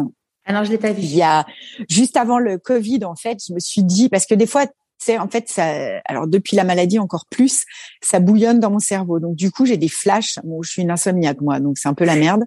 Mais euh, des moments j'ai au milieu de la nuit euh, j'écris des chansons euh, je, je, me lève je me dis ah là j'ai une idée. Et j'ai eu une idée je dis on va poser avec les chevaux mais on va poser euh, dévêtue. Ouais, oui, alors j'ai vu ta photo, euh, j'ai vu ta photo à toi. Et eh ben c'est exactement la photo que tu vas mettre. C'est la photo de l'exposition cicatrice. Et un jour, j'ai pris euh, six filles. Je dis, écoutez, on va prendre un photographe et on va se photographier parce qu'en fait, ça va permettre de montrer aux femmes que le cancer, ça n'arrive pas qu'aux autres, mm. qu'on peut être belle malgré nos cicatrices, Derrière, je leur ai fait écrire des, écrire des témoignages. Donc, c'est une expo, par exemple, tu vois, l'expo, là, elle va être à Maison Lafitte tout le mois d'octobre sur les murs de la de Maison Lafitte, sur les grilles du parc de la mairie de Maison Lafitte. Et ça permet de sensibiliser au dépistage et de montrer qu'on peut être belle à travers la maladie. Et quand on a fait cette journée magie, elle prenait les femmes dans ses bras. Il y a des photos où elle entoure les femmes et elle les entoure, elle entoure au niveau du sein ou de la cicatrice et c'est, mais ça fait des frictions. Et, en fait, il y a eu, euh, il y a eu une séance photo. Alors, le photographe m'a dit non mais tu restes avec moi, hein, Manu. Il m'a dit tu restes bien avec moi, Anna, parce que j'ai pas l'habitude de photographier des femmes à poil. Je dis tiens moi non plus. Hein. et il y a eu un moment donné, il s'est passé un truc dans le rond de longe. Les deux, tu vois, on s'est mis à pleurer tellement c'était, euh, tellement c'était fort. Donc euh, donc voilà, donc ça c'était ça c'était encore bah voilà c'est un, autre pan de de l'association Hope, mais c'est voilà tout ça pour expliquer que les chevaux sont tout à fait à, notre écoute et, ils s'en fichent de ce à quoi on ressemble, de ce qu'ils veulent c'est juste nous aider quoi. Ouais. C'est sûr. Et, euh, et donc là, euh, quand tu lances l'association, tu as, euh, T'as quoi en tête? Tu te dis bon, tu veux aider les femmes, euh, tu veux aider les femmes grâce à, l'équithérapie, l'art-thérapie. Est-ce que tu as, entre guillemets une ambition pour le ou tu te poses pas de questions? Alors je me pose pas de questions. Déjà, je me dis bon, il, va me falloir des sous parce qu'au début, euh, je prête tout, je prête les écuries, je prête mes chevaux. Euh. alors moi, ça fait cinq ans que je suis bénévole, je bosse à 100% pour l'assaut. J'ai la chance, tu vois, de ne pas avoir à travailler à côté. du coup, c'est ton mari euh, qui, euh, qui subvient à vos, à vos besoins? Euh, Voilà. Mais alors, mon mari, il, il, a monté, c'est un peu un super actif aussi, il a monté son entreprise qui s'appelle Mantou il y a 15 ans maintenant. Donc, c'est un gros, gros, gros bosseur aujourd'hui. Il a, je crois, 7 ou 8 000 salariés dans 50 pays. Donc euh, c'était un partage des tâches. Voilà, quand il m'a dit à un moment donné, euh, si, si, on rentre en Haute-Savoie, déjà tu sais que tu fais une croix sur ta carrière, est-ce que tu es ok là-dessus? Je dis bon bah ok voilà, et il m'a permis de monter cet assaut. Donc euh, au début je suis allée voir mon papa qui avait une compagnie de théâtre. Je dis t'es prêt à jouer pour nous? Donc au début j'ai commencé avec 3000 euros et puis avec que des bénévoles pendant deux ans, trois ans. Euh, en général, les bénévoles, c'était ceux qui m'aidaient, euh, qui passaient dans l'assaut. Et puis, euh, j'avais pas spécialement d'ambition, mais en fait, ça a tellement bien marché qu'au début, on avait cinq stages découvertes par an, avec euh, donc chaque femme vient pour un stage découverte et après là, quatre après-midi de suivi en équithérapie. Elle paye zéro, même pas une cotisation. C'était la question que j'allais te poser. du coup, c'est et c'est des femmes de la France entière qui viennent ou tu peux avoir Alors, Justement, euh, donc au début, on s'est dit voilà, pour une journée, ça fait super loin. Donc au début, c'était que des femmes de la Haute-Savoie. Et puis on s'est dit il y a d'autres demandes. Donc en fait, aujourd'hui, on a six antennes en France et notre, on vient d'ouvrir euh, Nantes, le Val-de-Marne, on a Maison Lafitte entre Lyon et Saint-Étienne et justement pas loin de chez toi, on est à Aix, à Pertuis. Exactement. Et donc, et là, on ouvre en Suisse également. Et donc, euh, et, notre ambition, c'est d'avoir 12 antennes d'ici 2025 pour être à moins de 200 km d'une femme malade. Donc euh, voilà. Et cette l'année dernière, on a lancé cet été pour la première fois un séjour euh, pour 12 femmes, 5 jours de suite, où là, elles ont fait euh, de l'équithérapie, elles ont fait du développement personnel, elles sont montées à cheval, elles ont fait de l'éthologie avec Thierry Lhermitte, elles sont montées à cheval avec quoi, Pierre Durand. Alors l'éthologie, c'est la science du comportement animal. C'est comment on étudie le cheval euh, quand il vit à l'état naturel en troupeau et comment on applique ça pour améliorer notre relation avec le cheval. Donc en fait, euh, quand j'ai j'ai contacté Thierry, je lui ai demandé de venir faire de l'éthologie pour des cavaliers, donc pour nous, et puis du coup le faire au profit de l'association. Donc là, ça fait quasiment deux ans qu'il vient à la maison pour nous aider. Et lui, là pour la première fois, il a participé à son à un stage découverte. Il a appris l'éthologie aux femmes qui avaient un cancer. Donc, et il va revenir normalement régulièrement pour ça. Et euh, donc voilà. Et donc là, on a lancé le premier séjour. Et comme moi, j'ai mis un peu au service de l'assaut tout ce que je savais faire. Mhm. Comme je chante aussi, je joue de la musique et tout depuis trois ans. Cette année, au séjour, elles ont, elles ont, on a peint, on a même peint les chevaux. Il y a un reportage de France 3 euh, sur la chaîne YouTube. On a peint les chevaux, on a dansé avec les chevaux, on a fait de l'équithérapie, du développement personnel, du yoga euh, et de la chanson. Elles ont écrit une chanson qui s'appelle Les Guerrières parce que chez Hope, on a aussi fait des ateliers d'écriture de chansons. Donc, on a un album sur euh, Spotify qui s'appelle Les Optimistes euh, que tu peux écouter. Et on a fait nos premières, on a fait notre première fête de la musique cette année. Et là, euh, on est allé chanter à Paris. elles vont chanter au Gala de Charité de Hope. Et on commence à avoir plein de dates où on a une demi-heure de chansons sur scène où on est 25, 26 sur ah, scène. Incroyable à chanter. Et c'est des chansons, ça te met des frissons parce qu'on les a toutes écrites. Alors, il y a des chansons qui sont plus personnelles que j'ai écrites avec Mélanie Bajot, qui fait partie de l'assaut et que j'ai rencontrée à trois ans, qui est une petite jeune de 35 ans qui est aussi folle que moi. Donc, on s'est euh, on s'est super bien trouvé. Et tu vois, hier, on a refait des répètes euh, bah, pour là parce qu'on va chanter euh, partout pendant Octobre Rose. Et, euh, et là, pendant le premier séjour, les filles ont écrit une chanson qui s'appelle Les Guerrières, qui est géniale aussi. On a fait un clip, euh, voilà, voilà. Donc en fait, la résilience pour nous toutes, elle passe à travers tous les médias artistiques et l'équithérapie. Ouais. Et euh, est-ce que alors, euh, moi je suis hyper euh, créative, donc ça me parle, ça me parle énormément. Est-ce que ça ne s'adresse finalement qu'à des personnes qui sont hyper créatives ou finalement chacune, même si elles ne sont pas créatives, elles arrivent à, à retrouver cette créativité qu'elles avaient en elles et leur âme d'enfant? Eh ben en fait complètement. En fait, il y en a même si tu veux, en apprenant qu'elles étaient malades, qui se sont arrêtées dans leur parcours. Il y en a une, Lucie elle s'était arrêtée de peindre, arrêtée de dessiner, et quand elle est revenue chez Hope, elle s'y est remise. Et il y en a qui vont se découvrir des capacités qu'elles soupçonnaient même pas chez elles. Euh, je sais que euh, dans les jeunes filles anorexiques, il y en a une une fois qui s'est mise à peindre. Elle savait pas qu'elle était capable de peindre. Elle a exposé et et voilà. Et chez les femmes, c'est pareil. Il y en a qui découvrent qu'elles aiment chanter, d'autres qui découvrent qu'elles aiment peindre, dessiner ou qu'elles aiment monter à cheval. Donc voilà, oui, ça révèle des choses en elles et ça va puiser et au fond d'elles, elles se rendent compte que finalement, la résilience, elle quand tu occupes ton cerveau, t'oublies la maladie. Donc c'est c'est voilà, ça ça passe par là et c'est ce que j'essaye moi de leur insuffler, c'est cette énergie créatrice. Tu vois, quand je suis tombée malade, il y a des copines qui m'ont dit, euh, franchement, euh, parce qu'en même temps, j'avais monté une marque de fringues avec ma meilleure amie qui s'appelle Elles étaient une fois, où je peignais les tissus et on faisait de la création sur mesure. Alors ça me ressemblait, hein, c'était un peu cow-boy. Et puis en fait, on s'est rendu compte qu'on n'arrivait pas à tout mener de front. Et puis euh, ma meilleure amie Juliette, elle est venue me rejoindre dans l'association et là, elle bosse à la tête de l'asso avec moi. Donc euh, on a arrêté la marque de fringues, mais voilà. Et moi, il y a des copines qui m'avaient dit mais on n'arrive pas à te suivre quoi, ça va tout trop vite. Et j'ai dit oui, mais moi, c'est ma manière d'être résiliente. Donc ne m'enlevez pas ça. Mmh. Je peux pas ralentir j'ai pas envie de ralentir. Je, je, je, je, veux bouffer la vie parce que je sais pas à quelle sauce je vais être mangée. Ouais. Et là, tu vois, je viens d'apprendre aussi que j'ai une mutation génétique euh, hyper rare euh, qui peut donner des cancers du mélanome et dans certains cas des cancers du pancréas. Je vais devoir être suivie à vie, ouais. à vie et d'adapter mon comportement, euh, plus de soleil, euh, écran total été comme hiver, euh, contrôle du pancréas tous les ans, mélanome tous les six mois, etc. Donc oui, j'ai envie de bouffer la vie à 100%. J'ai pas envie de m'arrêter. Donc tout ce que j'ai envie de faire, je le fais. Ouais je me dis bah voilà, je, je, je, il faut profiter. Alors après, euh, voilà, euh, tout le monde peut être arrêté du jour au lendemain. Tu peux avoir des accidents de parcours et voilà. Mais quand tu sais que tu as une épée de Damoclès au-dessus de la tête, ben voilà, t'as as, envie d'avancer quoi. C'est clair. Ouais. Mm. Et, et, les, et, les, femmes que vous accompagnez, du coup, c'est des femmes qui sont à quel stade dans dans, dans leur cancer?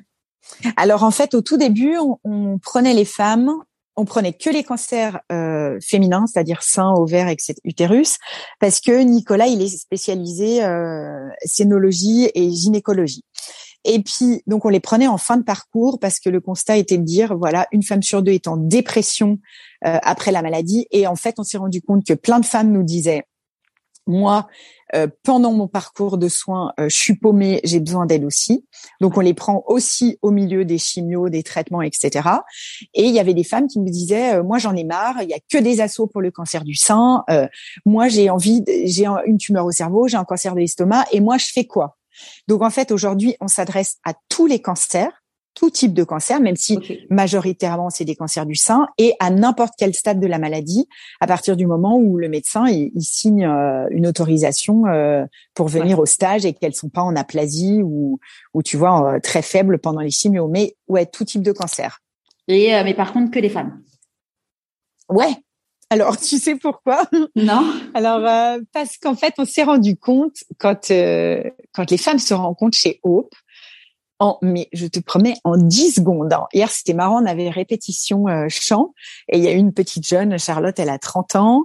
Euh, elle, elle venait de, de, se faire euh, pomper de la graisse pour sa reconstruction et elle s'est à moitié mis à poil dans la soirée.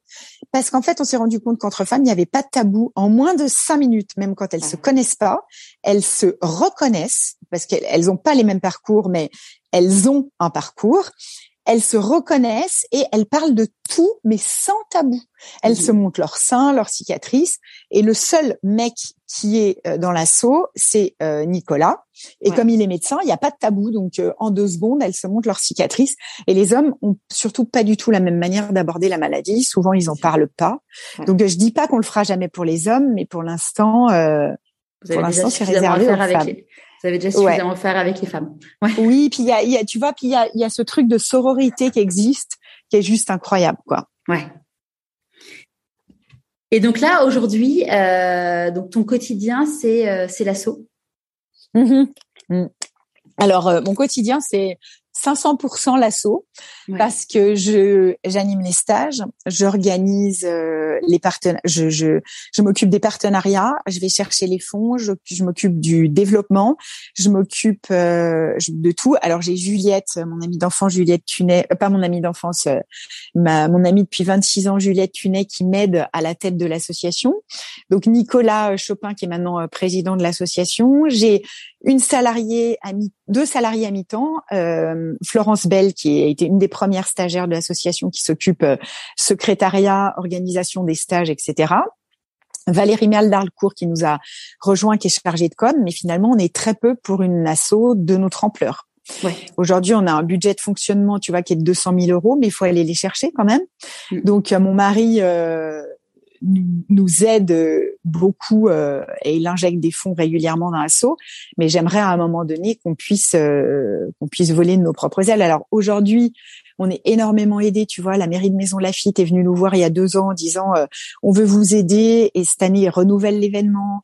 Ils ont créé la Mansonienne, ils ont créé plein de choses dans des toute la ville se met aux couleurs de l'association euh, pendant un mois. Il y a plein de mairies, la mairie de Margencel, d'Ivoire, d'Evian, euh, dans notre village. À Lyon, ils nous aident aussi. Donc euh, maintenant, l'asso commence à être connu, donc les gens vont chercher des fonds pour nous, mais n'empêche que c'est un boulot de malade, quoi. Je bosse, ouais, on bosse vraiment comme des malades, comme des malades. Donc, voilà, mais c'est génial. Hein. Oui, c'est une aventure, c'est une ah aventure de sens, quoi c'est une aventure humaine, c'est une aventure pleine de sens. Tu fais à chaque fois plein de belles rencontres, donc euh, ouais, c'est c'est génial, génial. J'adore, j'adore. Comment t'écoutes ton intuition? Euh, bah, je l'écoute euh, à 100%. À 100%, je sais pas comment expliquer, mais j'ai toujours l'impression d'avoir été euh, guidée depuis toujours par une espèce de bonne étoile. Alors avec tout ce qui m'est tombé sur la tête, c'est difficile de dire bonne étoile, mais quelque part c'est ça. Et je sais pas, j'ai des flashs, des ouais, j'ai des flashs de ce que je dois faire. Et à partir du moment où j'ai une idée, je vais toujours jusqu'au bout. Et mon intuition, elle, euh, souvent, elle me donne des indications, notamment dans ma rencontre avec les gens, dans le ventre. Je reçois, je, tu vois, ça m'est arrivé de travailler avec des gens où je me disais, celle-là, ça va pas le faire. Et puis finalement, mon côté sauveuse avait envie de les aider. Et puis très vite, je me rendais compte finalement que que c'était pas ça. Et en fait, mon premier instinct et mon premier ressenti dans mes tripes était toujours très juste. Mm. Euh, donc maintenant, je m'écoute encore plus. Quand je ressens pas quelqu'un, euh, très vite, je me dis ça va pas le faire. Et je lui dis très rapidement. Et je suis très intuitive. malheureusement ou heureusement, je sais pas trop dire parce que des fois, euh, tu vois, sur la détection de mon cancer du sein, je l'avais senti. Euh, là, tu vois, quand j'ai été au ah, Peut-être heureusement, parce que finalement, si tu les avais écoutés, euh, tu ne serais pas. Peut-être. Tu serais peut-être pas là aujourd'hui. Ouais, peut-être, sûrement. Donc euh, voilà, ouais, je suis très intuitive et et, et, ça m'a guidée toute ma vie en fait. Mm. Ça, tu vois, par rapport aux intuitions sur les gens et tout. récemment, il y a une personne que je connais depuis très très longtemps qui m'a fait ce qu'on appelle un beau coup de pute. Et c'est un, ah. euphémisme. Euh, en fait, c'est, tu vois, ce qui est amusant, c'est que, enfin, ce qui est amusant entre guillemets, c'est que c'est une personne que j'ai jamais sentie, mais que j'ai gardée dans mon entourage. Et, mmh. et tu vois, enfin, un, des apprentissages, euh, c'est qu'en fait, quand il y a des gens que tu sens pas, quand il y a des gens, tu, tu, tu, ils te prennent ton énergie. En fait, ah, carrément. Dire, bah, en fait, on n'a qu'une vie. Euh, on a le droit de se dire qu'il y a des gens qu'on ne sent pas. On a le droit de se dire qu'il y a des gens qui nous apportent pas des belles choses dans notre vie. Et c'est les éloigner euh, le plus rapidement possible avant qu'ils euh, nous, ils nous mangent trop d'énergie. Ouais, alors ça, tu vois, moi, c'est un truc dont vraiment je me suis rendu compte. C'est-à-dire que autour de moi, dans la maladie, il y avait que je me suis je me suis éloignée de certaines personnes. J'avais besoin, mais mais c'est exactement ce que tu dis, c'est-à-dire que moi j'ai je, me suis toujours dit il y a des il y a eu des personnes tout d'un coup qui ont gravité autour de moi euh, et j'avais dit à mon mari par exemple elle ça va pas le faire. Et je le savais. Et j'ai voulu faire des efforts mais j'aurais pas dû parce que du coup ça m'a bouffé pendant six mois. Et euh, et, et, je les avais sentis dès le départ. Et tu vois, dans la première rencontre, je m'étais dit, ah, celle-là, elle est tout ce que je déteste, mais vraiment tout ce que je déteste. Et finalement, mon côté sauveuse peut-être va me dire, finalement, il y a peut-être toujours du bon à prendre chez certaines personnes. Non, chez certaines personnes, il n'y a pas de bon à prendre. Elles sont comme ça. C'est des personnes manipulatrices. C'est pas des belles personnes et c'est pas des gens que j'ai envie d'avoir dans mon entourage. Donc maintenant, j'espère que je vais être plus vigilante, mais ça m'arrivait deux, trois fois de me planter. Et je pense qu'à force de me planter, euh, aujourd'hui, euh, je suis plus dans le vrai, tu vois. Oui, et puis, euh, et puis euh, c'est se dire aussi que finalement, euh, on dit bon que chaque rencontre est un cadeau et, et se dire, tu vois, je me, je me rappelle quand j'ai fait un TEDx là en mai dernier et ah j'ai rencontré, ouais, c'est, ouais, c'était une expérience. là, j'ai normalement, il, va sortir là d'une semaine à l'autre. J'ai, j'ai tu me dis, hein. Ouais, avec plaisir, ouais, carrément. Et, et j'ai rencontré une personne. Bon, forcément, c'est un jour où, où j'étais stressée. Et, et, et j'ai rencontré une personne qui était vraiment un spécimen. Et je disais à, je disais à Mélanie, euh, ma stagiaire avec qui que j'avais à, ce moment-là, je lui disais, chaque rencontre est un cadeau et ça me fait mon, ça me, enfin, de voir cette personne, ça me fait dire tout ce que je ne veux pas être et de se dire, bah, voilà, pareil sur cette, cette, cette, fameuse personne dont je parlais, euh, qui m'a fait, euh, qui m'a fait une belle saloperie, se dire, bah en fait, ouais, c'est typiquement ça me donne un exemple de tout ce que je ne veux pas être et de, ah bah ça, c'est sûr. de toutes les personnes que je ne veux pas fréquenter et, et se dire bah voilà euh, c'est euh, c'est en effet on apprend euh, on apprend on apprend à se connaître on apprend à, à savoir ce sur quoi on a envie d'aller ou pas en rencontrant des personnes qui où on n'est pas du tout aligné. Ah bah ça c'est clair, ça c'est clair. Mais ça c'est ça tu vois, je pense que en vieillissant, euh, du coup, je pense que c'est ce qu'on apprend, c'est euh, à tout de suite identifier les gens et à tout de suite les ressentir. Et moi, c'est vrai que je les ressens dans mes tripes. Et tu vois, euh, d'ailleurs, enfin, moi, j'ai j'ai j'ai un groupe d'amis, mais je les ai depuis. ouais, alors tu vois, ma meilleure amie, ça fait 26 ans, et mon amie d'enfance que j'ai jamais quitté. J'ai deux amies d'enfance, Vanessa et, et Anne, que j'ai depuis 45 ans. Et, euh, et aujourd'hui, voilà, tu vois, ça fait partie de, de, de mon entourage, mmh. des, des femmes qui me quittent pas et qui sont toujours là pour moi. Mais du coup, voilà, je sais identifier tout ce que je veux être. Et aujourd'hui, je me dis, alors des fois, je rigolais parce qu'on se disait avec mon mari, euh, j'ai plus de place, je prends pas de nouveaux amis parce que j'avais peur de pas être capable de donner à d'autres personnes. Et finalement, la, vie te fait aussi des belles surprises et tu rencontres d'autres personnes dans ta vie. T'as, as, euh, moi, j'ai mes quatre, cinq amis euh, très très proches, Karine, Juliette, Anne, Vanessa, qui, qui sont voilà dans mon entourage du quotidien. Mais mais on rencontre encore de, de, belles personnes. Mais par contre, mon instinct, il m'avertit tout de suite de celles tu vois, ou j'irai pas plus loin, quoi. Ouais. Et c'est vraiment ouais, se dire, euh, ok, je je le sens pas, c'est pas grave. Enfin, c'est pas grave. Au contraire, ça peut être grave. Euh, donc, euh, il faut s'éloigner de ces personnes, quoi. Ouais, ouais. Tu m'étonnes. Ouais. Ouais, c'est clair. Comment tu célèbres tes réussites?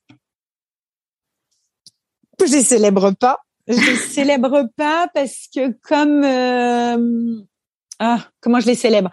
Euh, quand j'ai quand euh, ça y est on a terminé quelque chose j'ai tout de suite envie de faire autre chose. Donc tu vois, l'année dernière, on a terminé l'album des optimistes, on l'a mis en ligne sur Spotify, on s'est dit yes, yes, yes, yes, c'est trop bien, euh, voilà. Et ben je passe à autre chose. Du coup, j'ai, ça m'intéresse plus déjà, presque, tu vois. J'ai, alors par exemple, là, on a écrit des optimistes. Maintenant, dans mes nouveaux projets, j'aimerais euh, monter une comédie musicale.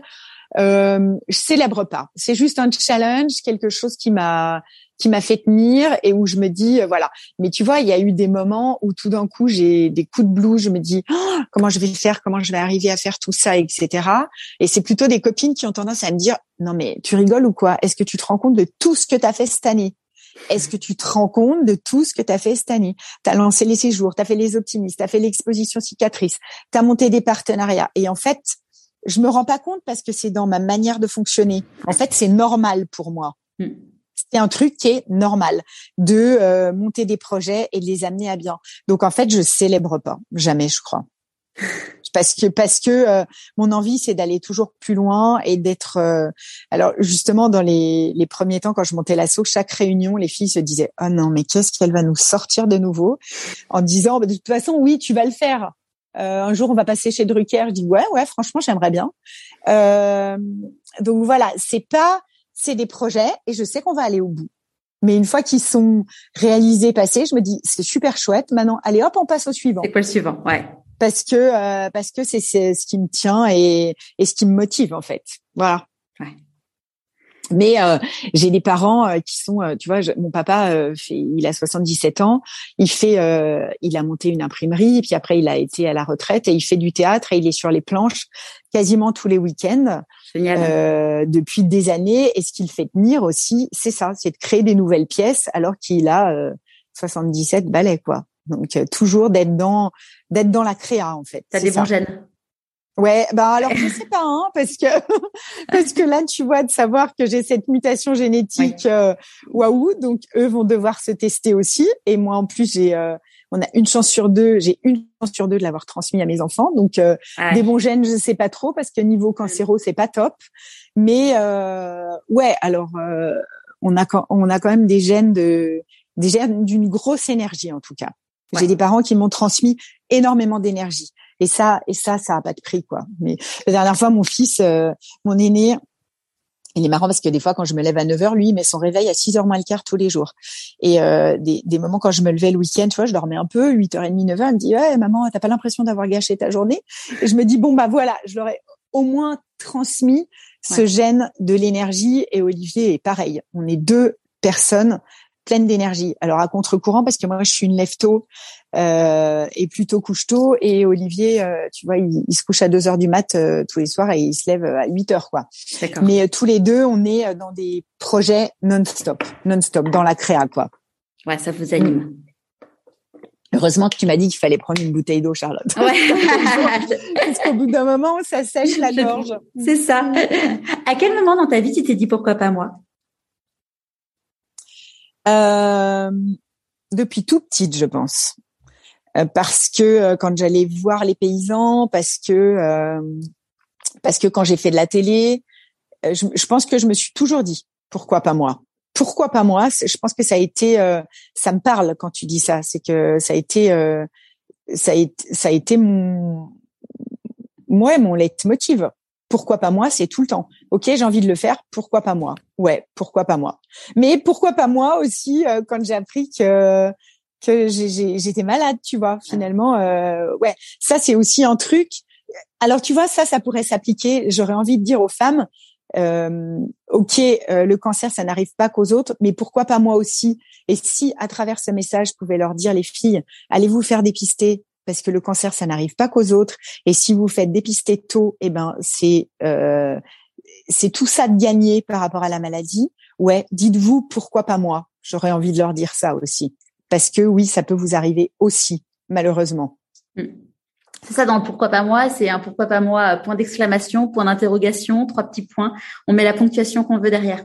Avec c'est exactement ça, exactement ça. Donc pourquoi pas moi dans tous les sens du cercle. Pourquoi pas moi si vous avez envie de faire un truc, eh ben, n'attendez pas qu'il vous arrive une tuile sur le coin de la figure pour le faire.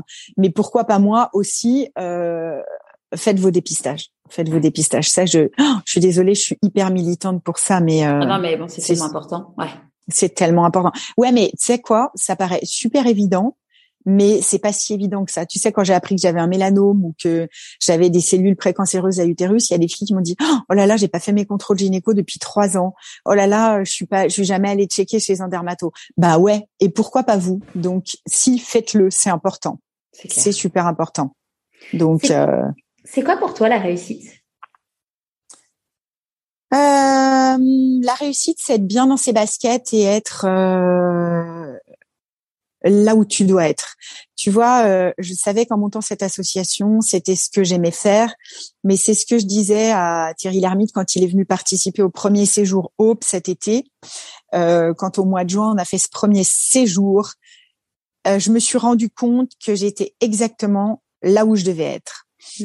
Et et, et, pendant ce séjour qui était très riche émotionnellement, qui était très riche de rencontres, qui était très riche de sentiments, qui était très riche d'émotions. Et d'ailleurs, c'est marrant parce que quand France 3 est venu, au début, ils voulaient aussi faire une petite interview de Thierry Lhermitte et de Pierre Durand. Et en fait, ils m'ont dit, c'était tellement magnifique ce que vous nous avez donné. Ils sont repartis avec les larmes aux yeux en disant, on pourrait en faire un documentaire. Et ils ont dit, on n'a pas besoin de plus, on va pas les interviewer. Et moi, je me suis rendu compte que tout ce que j'avais fait dans ma vie m'avait mené exactement à ce point d'orgue et que j'étais à la juste place, au milieu de ces femmes, au milieu de ces chevaux, en dansant, en chantant et en peignant. Et que euh, la réussite, c'est d'être là où je dois être aujourd'hui et d'avoir réalisé ce pourquoi je pense que j'étais destinée. Et en fait, tu vois, je me rends compte que toutes les rencontres que j'ai eues, la rencontre avec mon mari, euh, quand je l'ai rencontré, moi j'avais 26 ans, il avait 21 ans. Tout le monde me disait c'est qui ce bébé avec qui tu sors? Euh, qui sait tout sur tout. Et c'est vrai qu'Olive, il avait déjà plein d'envie, plein d'ambition, il voulait monter sa boîte, etc. Et c'est cette rencontre avec lui où on a eu euh, nos quatre enfants, où on a eu plein de galères, mais euh, où il a monté plusieurs boîtes et qui font qu'aujourd'hui, il nous permet de faire vivre aussi cette association. c'est ouais, pour moi, c'est ça la réussite. C'est de savoir que tu es au bon endroit, c'est de savoir que tu es au bon endroit et que tu réalises exactement euh, ce pourquoi tu étais faite. Ouais, et c'est ça. Hmm. C'est ma mission de vie et je sais qu'aujourd'hui voilà je suis au bon endroit. Donc je veux continuer, tu vois par exemple des fois je me dis euh, voilà je vais créer tout ça puis à un moment donné peut-être que je passerai la main. Mon ami d'enfance l'autre jour Anne m'a dit de toute façon toi tu seras jamais à la retraite. Je dis ouais c'est vrai peut-être t'as raison je je serai jamais à la retraite. Mais euh, mais voilà c'est ça pour moi. Ouais c'est ça. Qu'est-ce que tu penses que la petite Adèle de 6 ans te dirait si elle te voyait aujourd'hui? Euh, Refais tout pareil. Refais tout pareil. C'est marrant, j'ai rencontré euh, des filles euh, qui étaient, euh, j'ai re-rencontré des filles qui étaient avec moi dans ma classe de terminale et qui m'ont dit ah non mais toi en fait tu savais déjà ce que tu voulais faire et moi je m'en souviens pas mais elle me dit tu savais oui tu savais que tu voulais créer des choses et avancer et, euh, et ben visiblement, ouais, je, je savais déjà. Donc refais tout pareil. Je pense que je referais, je referais exactement pareil. Et euh, sans aller plus vite, en, en, en, ayant, en rencontrant les mêmes personnes, même les personnes qui sont nocives, parce que euh, finalement euh, elles m'ont appris des choses. Alors ça, ça m'aurait peut-être épargné euh, six mois de pas de, pas de burn-out, mais peut-être de mini dépression où ça m'arrivait en rencontrant des des, personnes qui étaient vraiment des pas des belles personnes, tu vois, de beaucoup pleurer, de beaucoup ruminer et finalement euh, mon instinct aurait dû me dire plus tôt. Mais peut-être est-ce que ça m'a pas permis de grandir aussi et d'apprendre euh, d'apprendre sur moi et d'apprendre sur les autres aussi. Donc je pense que je referai tout pareil dans mon parcours de maladie euh, aussi parce que si finalement ça a révélé des ressources en moi que je soupçonnais pas. Je m'en serais passé, hein. Mais est-ce que j'aurais créé Hope? Est-ce que j'aurais fait tout ça? Est-ce que je serais, je me serais aussi ouverte envers les autres si j'avais pas été malade? Je sais pas. Je peux pas répondre. Donc j'aurais envie de dire la petite Annabelle de 6 ans, elle te dirait euh, refais la même chose. Ouais, sûrement. On dit que dans la vie, quand on fait des choix, euh, il y a des renoncements. C'est quoi tes renoncements à toi? Euh, J'en ai pas. J'en ai pas. Euh, je pense réellement que j'en ai pas.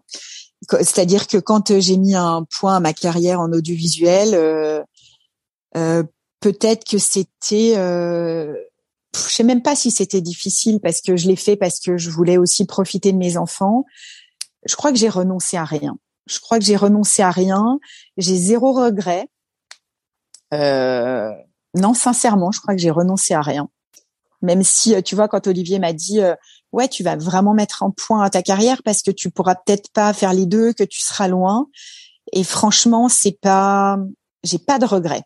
J'ai pas de regret et j'ai pas de renoncement parce que tout ce que j'ai voulu faire, Aujourd'hui, tu me dis, euh, parce que des fois, c'est aussi quand je rencontre des gens, c'est ce que je dis. Si j'ai une baguette magique aujourd'hui, tu veux faire quoi?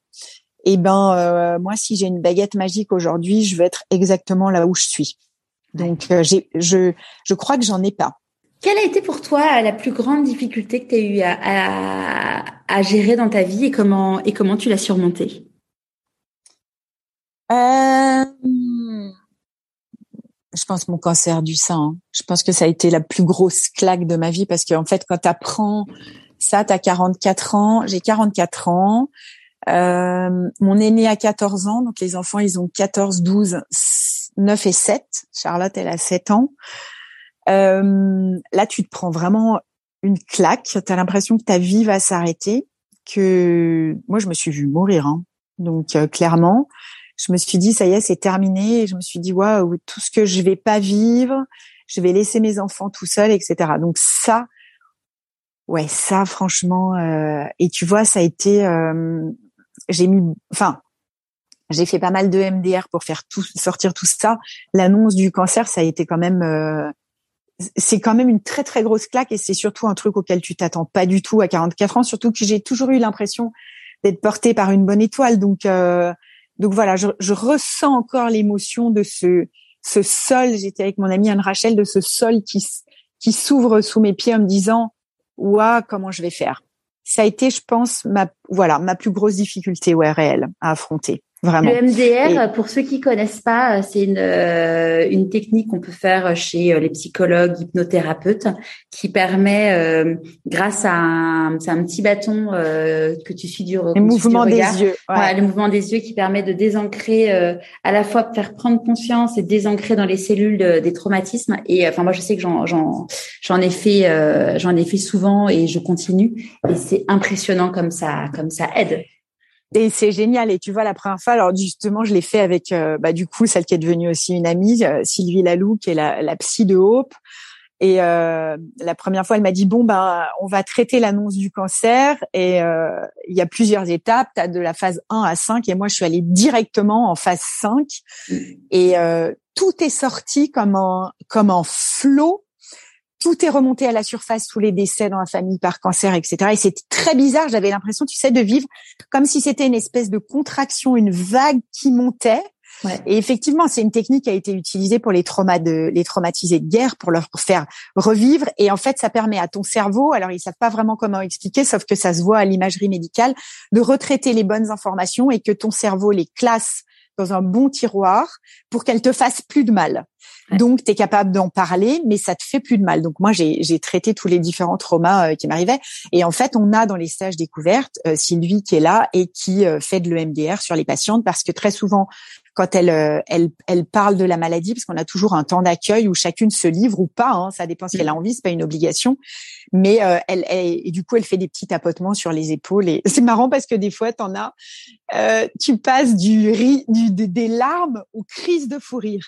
Et c'est assez c'est assez dingue comme ça comme ça marche super bien. Donc euh, ouais, le MDR ça euh, marche. Bon bah ça marche sur le burn-out, ça marche sur euh, sur plein de sur, choses. sur ouais sur des peurs du vertige, enfin sur ouais sur plein de plein de choses et c'est vraiment c'est ouais, c'est très très très puissant. Après, ah, tiens, le vertige.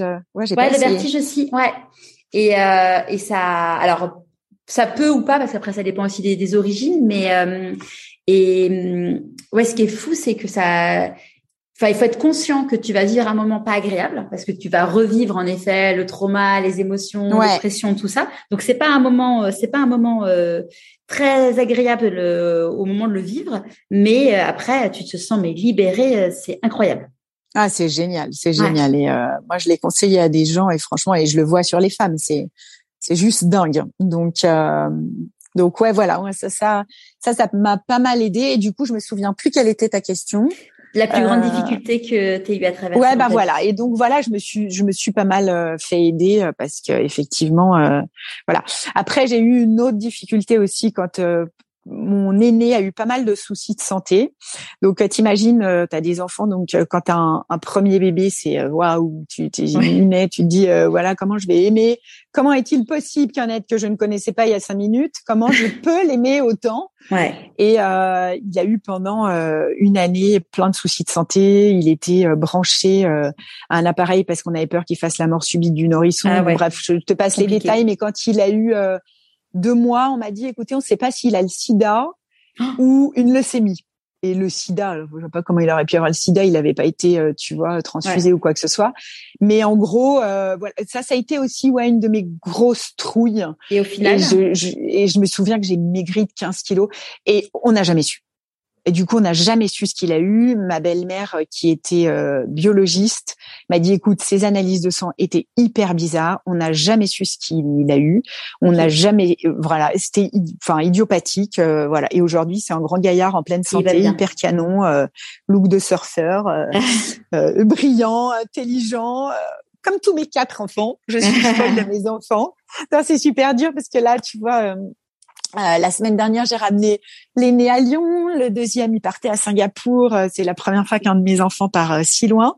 Et j'ai encore les deux petits, Mathieu et Charlotte ici, mais ça me fait bizarre. Et des fois, je me dis, j'angoisse parce que dans trois ans, alors j'y pense pas vraiment, hein, mais dans trois ans, Mathieu part l'année prochaine et dans trois ans, j'ai plus Charlotte. Alors je me dis, je vais faire des poneys, hein, je vais, j'ai des poulinières, je vais faire des poulains. Euh, je sais que je m'ennuierai pas parce que je suis hyper active et même tu vois mon, mon angoisse des fois c'est de me dire euh, des fois je dis à Charlotte parce que je suis hyper fusionnelle avec Charlotte je dis est-ce que je suis assez présente ma chérie? Est-ce que est-ce que voilà est-ce que je pourrais être plus là? Et, et des fois, Charlotte, elle me dit, mais oui, maman, de toute façon, tu pourrais pas ne rien faire et t'occuper que de nous. Tu as besoin d'être dans l'action et je suis tellement fière de toi et de tout ce que tu fais. Donc voilà. Ah, mais ce que j'aime plus que tout, c'est être entourée de ma fratrie. Je suis, euh, je suis très mère poule. D'ailleurs, faut pas faire de mal à mes gosses parce que j'aime pas du tout. et je suis, euh, je, suis pas juive, mais je pense que je suis comme une mère juive. Mm. Je sors les griffes dès qu'on fait du mal à mes enfants. Mm. C'est quoi tes plus grandes peurs? De mourir. Euh, de mourir. Ouais, de mourir. J'ai peur. Euh, je, alors j'ai beaucoup appréhendé la mort et j'ai beaucoup travaillé dessus. Et mais comme je crois pas je crois pas en une autre vie. Euh, et de laisser tous tous les gens que j'aime. Alors je pense qu'effectivement, euh, je pense qu'on leur a donné des armes euh, pour euh, se construire et pour vivre euh, correctement sans nous. Je pense qu'ils sont bien armés pour la vie. Mais euh, ouais, et puis que la vie s'arrête en fait. J'aime tellement la vie, j'aime tellement euh, rencontrer des gens, j'aime tellement vivre à 100 à l'heure, j'aime tellement euh, le sport, la créa, la lecture. Ouais, j'ai peur que la vie s'arrête. Et puis euh, et puis ouais, je trouve que c'est une étape quand même quand tes enfants s'en vont. Hein. Je sais pas quel âge ils ont les tiens. Ah, Les miens, ils ont 11 ans et 8 ans, donc euh, ça va arriver, mais j'ai encore un peu de temps. T'as encore un peu de temps. Et tu vois, à un moment donné, avant qu'il fasse prépa, l'aîné, euh, comme il était euh, très doué en sport et dans les études, mon mari avait dit oh peut-être qu'il faudrait qu'il parte aux US parce qu'il pourrait tout combiner. Mm. Et pendant un mois et demi, il a été question qu'il parte à l'étranger et ça a été mais atroce. J'ai fait que pleurer pendant un mois et demi. Et, euh, et j'avais dit à la psy, vraiment, il faut que je vais faire un burn-out, c'est pas possible. Et je ne pouvais plus m'arrêter de pleurer, mais j'étais un espèce de flot. Et puis après, en fait, il a fait prépa à Annecy, donc à trois quarts d'heure de la maison. Et euh, quand je l'ai emmené, il m'a dit, je suis super fière de toi en fait. Tu pleures pas. Je dis bah non, mais quand j'ai imaginé que tu allais partir à aux US et que là t'es que à Annecy. Et là, pareil, je redoutais le départ d'Alexandre, mais voilà, il y en a. Il était déjà à Lausanne, donc loin de la maison, donc voilà. Mais euh, mais je trouve c'est une étape hein, quand tes enfants ils partent. C'est ah, pas la peur de l'ennui, c'est que c'est que voilà, t'avances. Ah, c'est une nouvelle vie, hein. Mm. C'est une nouvelle vie. Après, euh, tu vois, j'ai voilà, j'ai 52 ans, j'ai vieilli, mais aujourd'hui, il y a une des filles de l'assaut, la dernière fois, on a rediffusé un reportage des débuts de l'assaut qui me dit euh, oh, on a pris des rides et je lui dis ouais mais Corinne, on est encore là. Euh, donc du coup, voilà, tu vois le matin, tout à l'heure, tu, on a mis la caméra, je t'ai dit merde, j'ai une sale gueule, je suis pas maquillée et tout. Je le vois aujourd'hui que voilà, euh, euh voilà, j'ai 52 ans, mais j'ai pas peur de vieillir parce que je me dis euh, si je vieillis, c'est tout ça de prix c'est tout ça de sursis sur la maladie. Et mm. voilà. Donc, euh, mais mourir, ouais, c'est pas, voilà, pas. Et puis peut-être plus que mourir, c'est la déchéance à travers la maladie. Ça, ça me ferait vraiment flipper. Ouais. Tu vas de me voir diminuer. Mais c'est pas à l'ordre du jour. Donc euh, voilà, voilà, voilà. On va rebondir sur une note positive. De quoi tu es la plus fière aujourd'hui? Euh, De ma famille. Je suis très fière de ma famille. Je suis, je suis très fière de mes enfants. Je trouve que ce sont des, des, des, ouais, je suis très fière de ma famille. Euh, alors des fois, euh, quand on s'engueule avec mon mari, je dis, tu sais, parce que des fois, tu, voilà, ça fait 26 ans qu'on est ensemble, donc des fois, je dis, ouais, euh, tu vois, ta carte postale sur ton bureau, euh, ça fait bien sur ton bureau. Et puis après, je me dis, en fait, ouais, on a, on a créé une super famille. On est toujours ensemble 26 ans après. Euh, et on a on a créé des, des chouettes gosses qui sont euh, super intelligents, euh, qui qui sont hyper autonomes et qui sont hyper des merdes. Alors après, euh, ouais, ils ont ils ont une chance euh, incroyable parce qu'ils sont. Nous, quand on s'est rencontrés avec Olivier, on n'avait pas un radis et aujourd'hui, mes enfants, ils vivent super bien et ils manquent de rien. Et tout le monde n'a pas cette chance-là. Mais je suis très fière d'eux parce que je trouve que ce sont des belles personnes. Donc, mm. tu vois, j'ai un peu l'émotion qui monte justement. on va passer c'est une émotion parce que je me dis que comme je leur ai peut-être légué ce putain de gène hyper rare, j'espère que je leur ai pas légué ça. Mais voilà, ouais, je suis très fière je suis super émotive, euh, Pas de souci, je, je, sais ce que c'est. Il, il, vous aurez les résultats dans combien de temps de savoir euh, si. Ben écoute, euh, je sais pas parce que moi, euh, moi quand je l'ai eu, c'était six mois d'attente, mais là, eux, on va leur tester spécifiquement ce gène-là. Ouais. Mais tu vois comme ils sont, ils sont. Arthur m'a dit l'autre jour, ouais, ben maman, écoute, c'est pas grave. Si on l'a, au moins, on saura quelle attitude adopter par rapport à ça. Mais tu dis merde, tu vois, je me dis ils ont euh, mon mari, c'est quelqu'un de hyper brillant, super intelligent. Alors des fois, moi, ça a été un de mes complexes dans ma vie. J'avais, j'ai le syndrome de l'imposteur. Tu vois, des fois, je me dis comment j'ai pu faire tout ça, et des fois, j'ai pas confiance en moi. J'ai toujours l'impression que que je suis pas cultivée. Euh, et la psy, elle me dit, de toute façon, vous êtes tous HP dans la famille. Elle dit, c'est pas parce que tu étais moyenne à l'école que t'es pas euh, quelqu'un euh, qui fonce et voilà. Mais euh, mais je me dis des fois, Olivier, il leur a filé cette intelligence vive où ils ont une mémoire qui est sidérante et ils enregistrent tout en 10 secondes. Et moi, je pense que je leur ai donné une intelligence émotionnelle parce que je pense que c'est ce qui me caractérise. Je pense que c'est je suis quelqu'un qui a beaucoup d'intelligence émotionnelle, je ressens les gens et, euh, et, voilà, donc je pense qu'on a fait euh, un bon mix de tout ça. Mais voilà, j'espère qu'on leur a pas filé euh, ces merdes parce que voilà, Olivier, il a aussi un truc génétique sur euh, sur un, un, truc cardiaque. Il a euh, une modification d'une aorte, tu vois. Donc donc, mais voilà. Donc j'ai j'ai voilà, on peut pas leur filer que des bonnes choses. Ils vivent dans une, ils ont un, un confort de vie qui est absolument incroyable. Euh, donc, euh, et puis ils ont l'exemple d'une maman euh, avec une résilience incroyable aussi, et ça c'est c'est c'est un des plus beaux cadeaux. Hein. Ouais, voilà. Et même des fois que c'est pas toujours facile parce que tu vois, à chaque fois que j'ai une petite dise ouais, mais t'es une guerrière, tu vas y arriver. Puis je me dis ouais, mais si un jour je flanche quoi. Si alors tu vois, alors après ma manière de réagir, c'est aussi là, tu vois, par exemple ce week-end, j'aurais dit écoutez, je suis désolée, euh, je vais beaucoup pleurer ce week-end, mais j'ai besoin, laissez-moi le temps de prendre conscience de ce qui m'arrive, d'accuser le coup et de pleurer. ça, c'est aussi ma résilience. Et, et j'ai écrit une chanson d'abord, d'ailleurs, qui s'appelle Résilience, qui est, je me suis levée une fois au milieu de la nuit, et le lendemain, j'ai dit à ma copine prof de chant, voilà, je, tu vas me la mettre en musique, je sais que je veux ça en musique, et cette chanson, c'est ma chanson.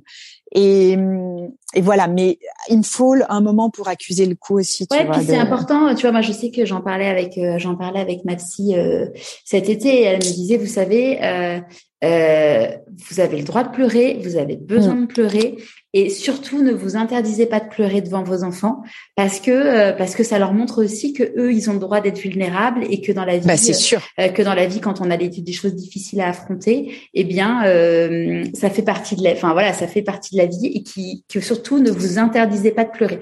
Et dès que j'ai les yeux un peu qui piquent, les enfants ils me regardent, fait, maman tu pleures, je fais alors Promis, dès que je pleure, je vous le dis. Enfin, de toute façon, ça se voit. Mais euh, mais je vais pas vous dire que je pleure pas euh, alors que je alors que je pleure. Enfin, vraiment, tu vois, je me suis dit, mes enfants, je vais être. Enfin, voilà. De toute façon, je suis un livre ouvert. Et l'idée, c'est vraiment de dire, euh, voilà, on, de pas s'interdire de pleurer parce que parce que sinon, tu bloques le truc en toi, quoi. Ah bah non, mais c'est sûr. Et d'ailleurs, tu vois, ce week-end, je me suis rendu compte de, j'avais pas repris conscience aussi euh, de, de, notre manière d'aborder les choses. Et c'est vrai que de, quand on m'a expliqué ça, ok, vous avez ce gène euh, super grave. Au début, je me suis dit bon, allez, voilà, je l'ai pris un peu sur le temps de la distance et de l'humour. Puis après, j'ai pleuré tout le week-end.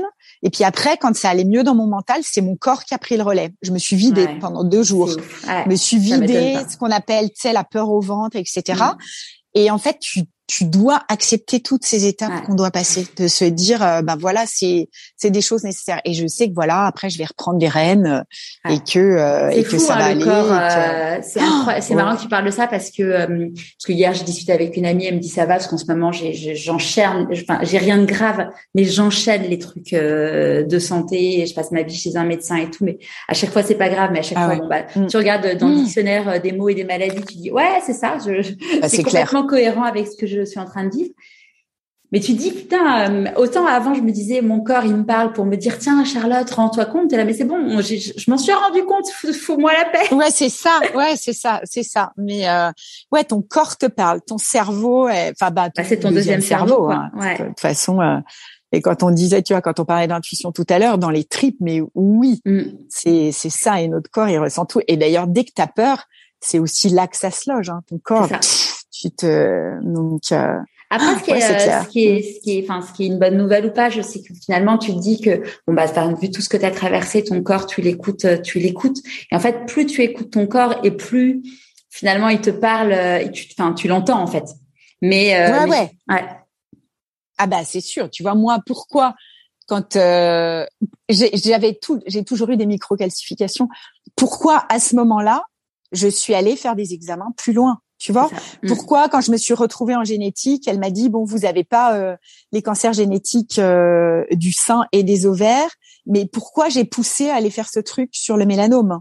Ouais. Donc ton, ton corps et ton mental à un moment donné, euh, je pense qu'il faut voilà qu'il faut écouter son son corps et son instinct, c'est clair. Ouais.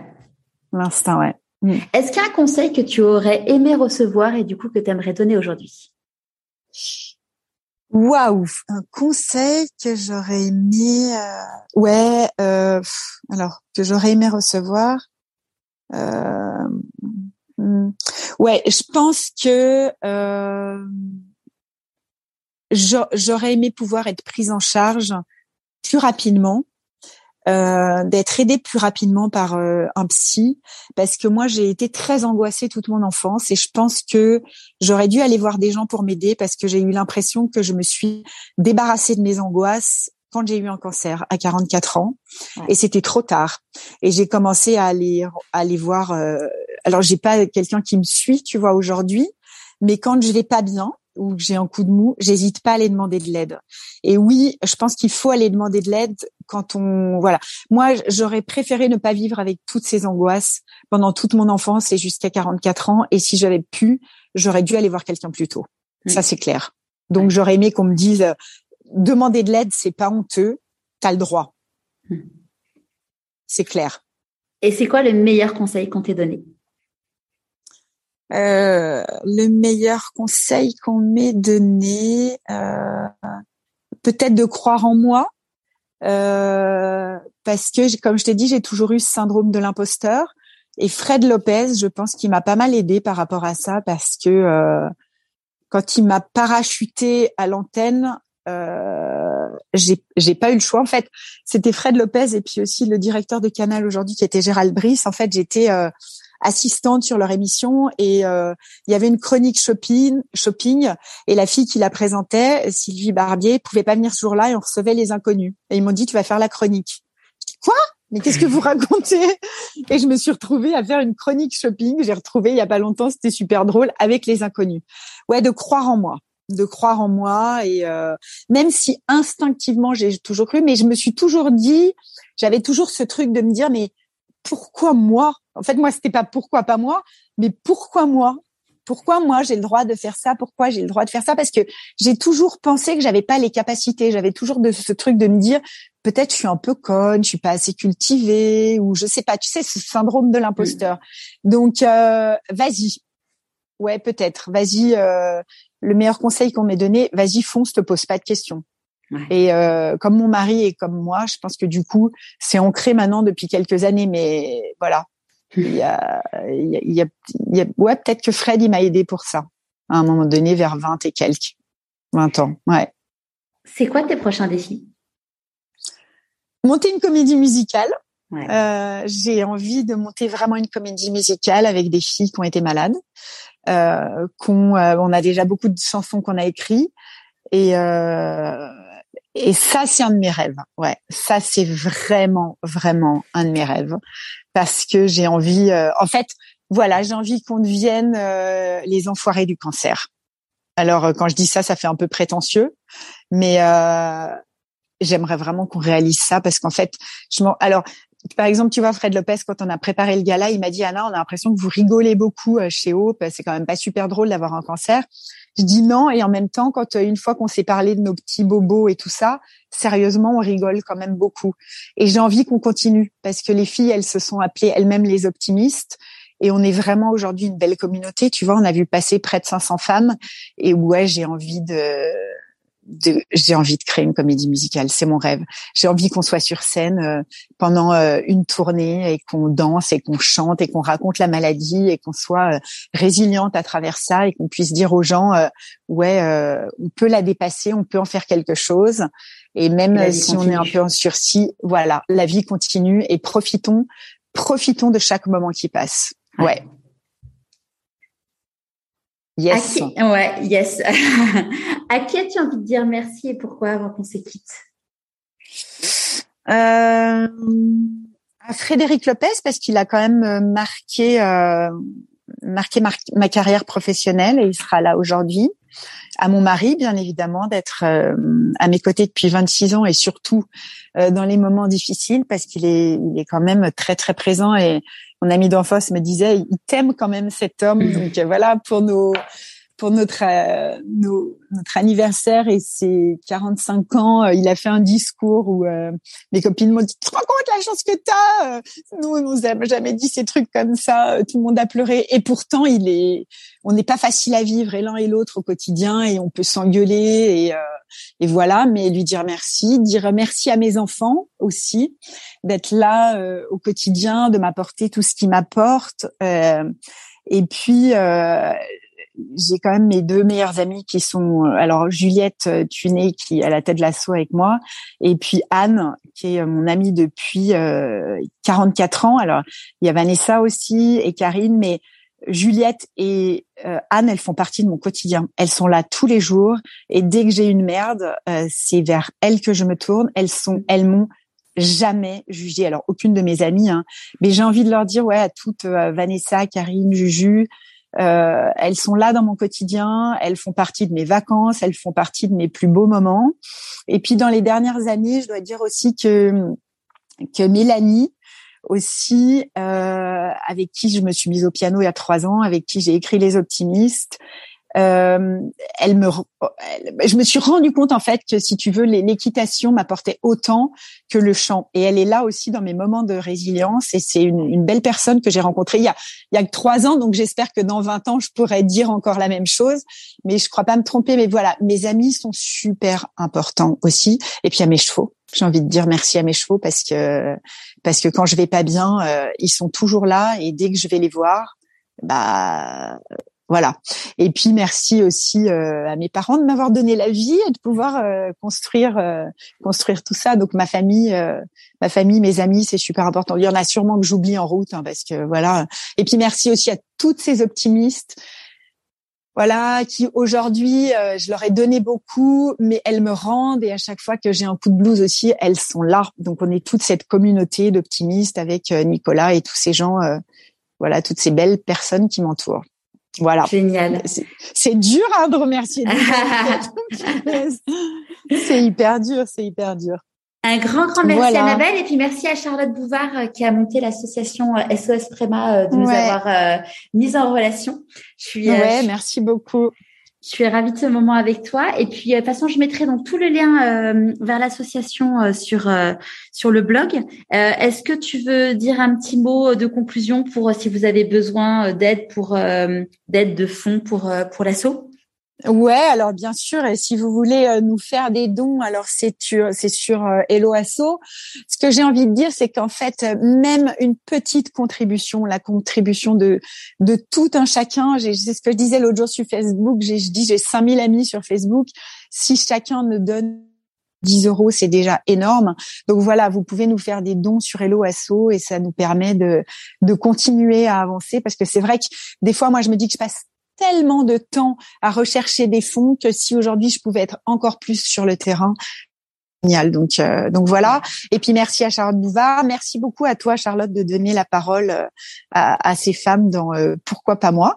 Un jour je ferai peut-être ton portrait aussi parce que alors c'est vrai que je fais des portraits de femmes sur la chaîne YouTube qui ont été malades, mais ça peut être aussi des portraits de femmes résilientes. Donc on aura l'occasion d'en reparler. Donc donc merci beaucoup et ça passe quand en fait? Ça va passer. Alors nous sommes le 8 septembre et ça passera euh, dans euh, dans deux dans trois semaines. Deux trois semaines. Ah super. Ah, bah, juste avant le gala. Donc euh, donc c'est super. Donc bah merci à toutes et puis merci pour votre écoute en tout cas. Voilà. Merci.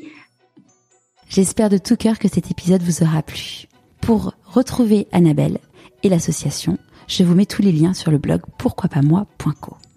Si le podcast vous plaît, soutenez-le en vous abonnant sur votre plateforme d'écoute préférée et mettez 5 étoiles et un commentaire sur Apple Podcast. Pour moi, c'est énorme. Je vous donne rendez-vous demain dans la newsletter de Pourquoi pas moi et je vous dis à la semaine prochaine.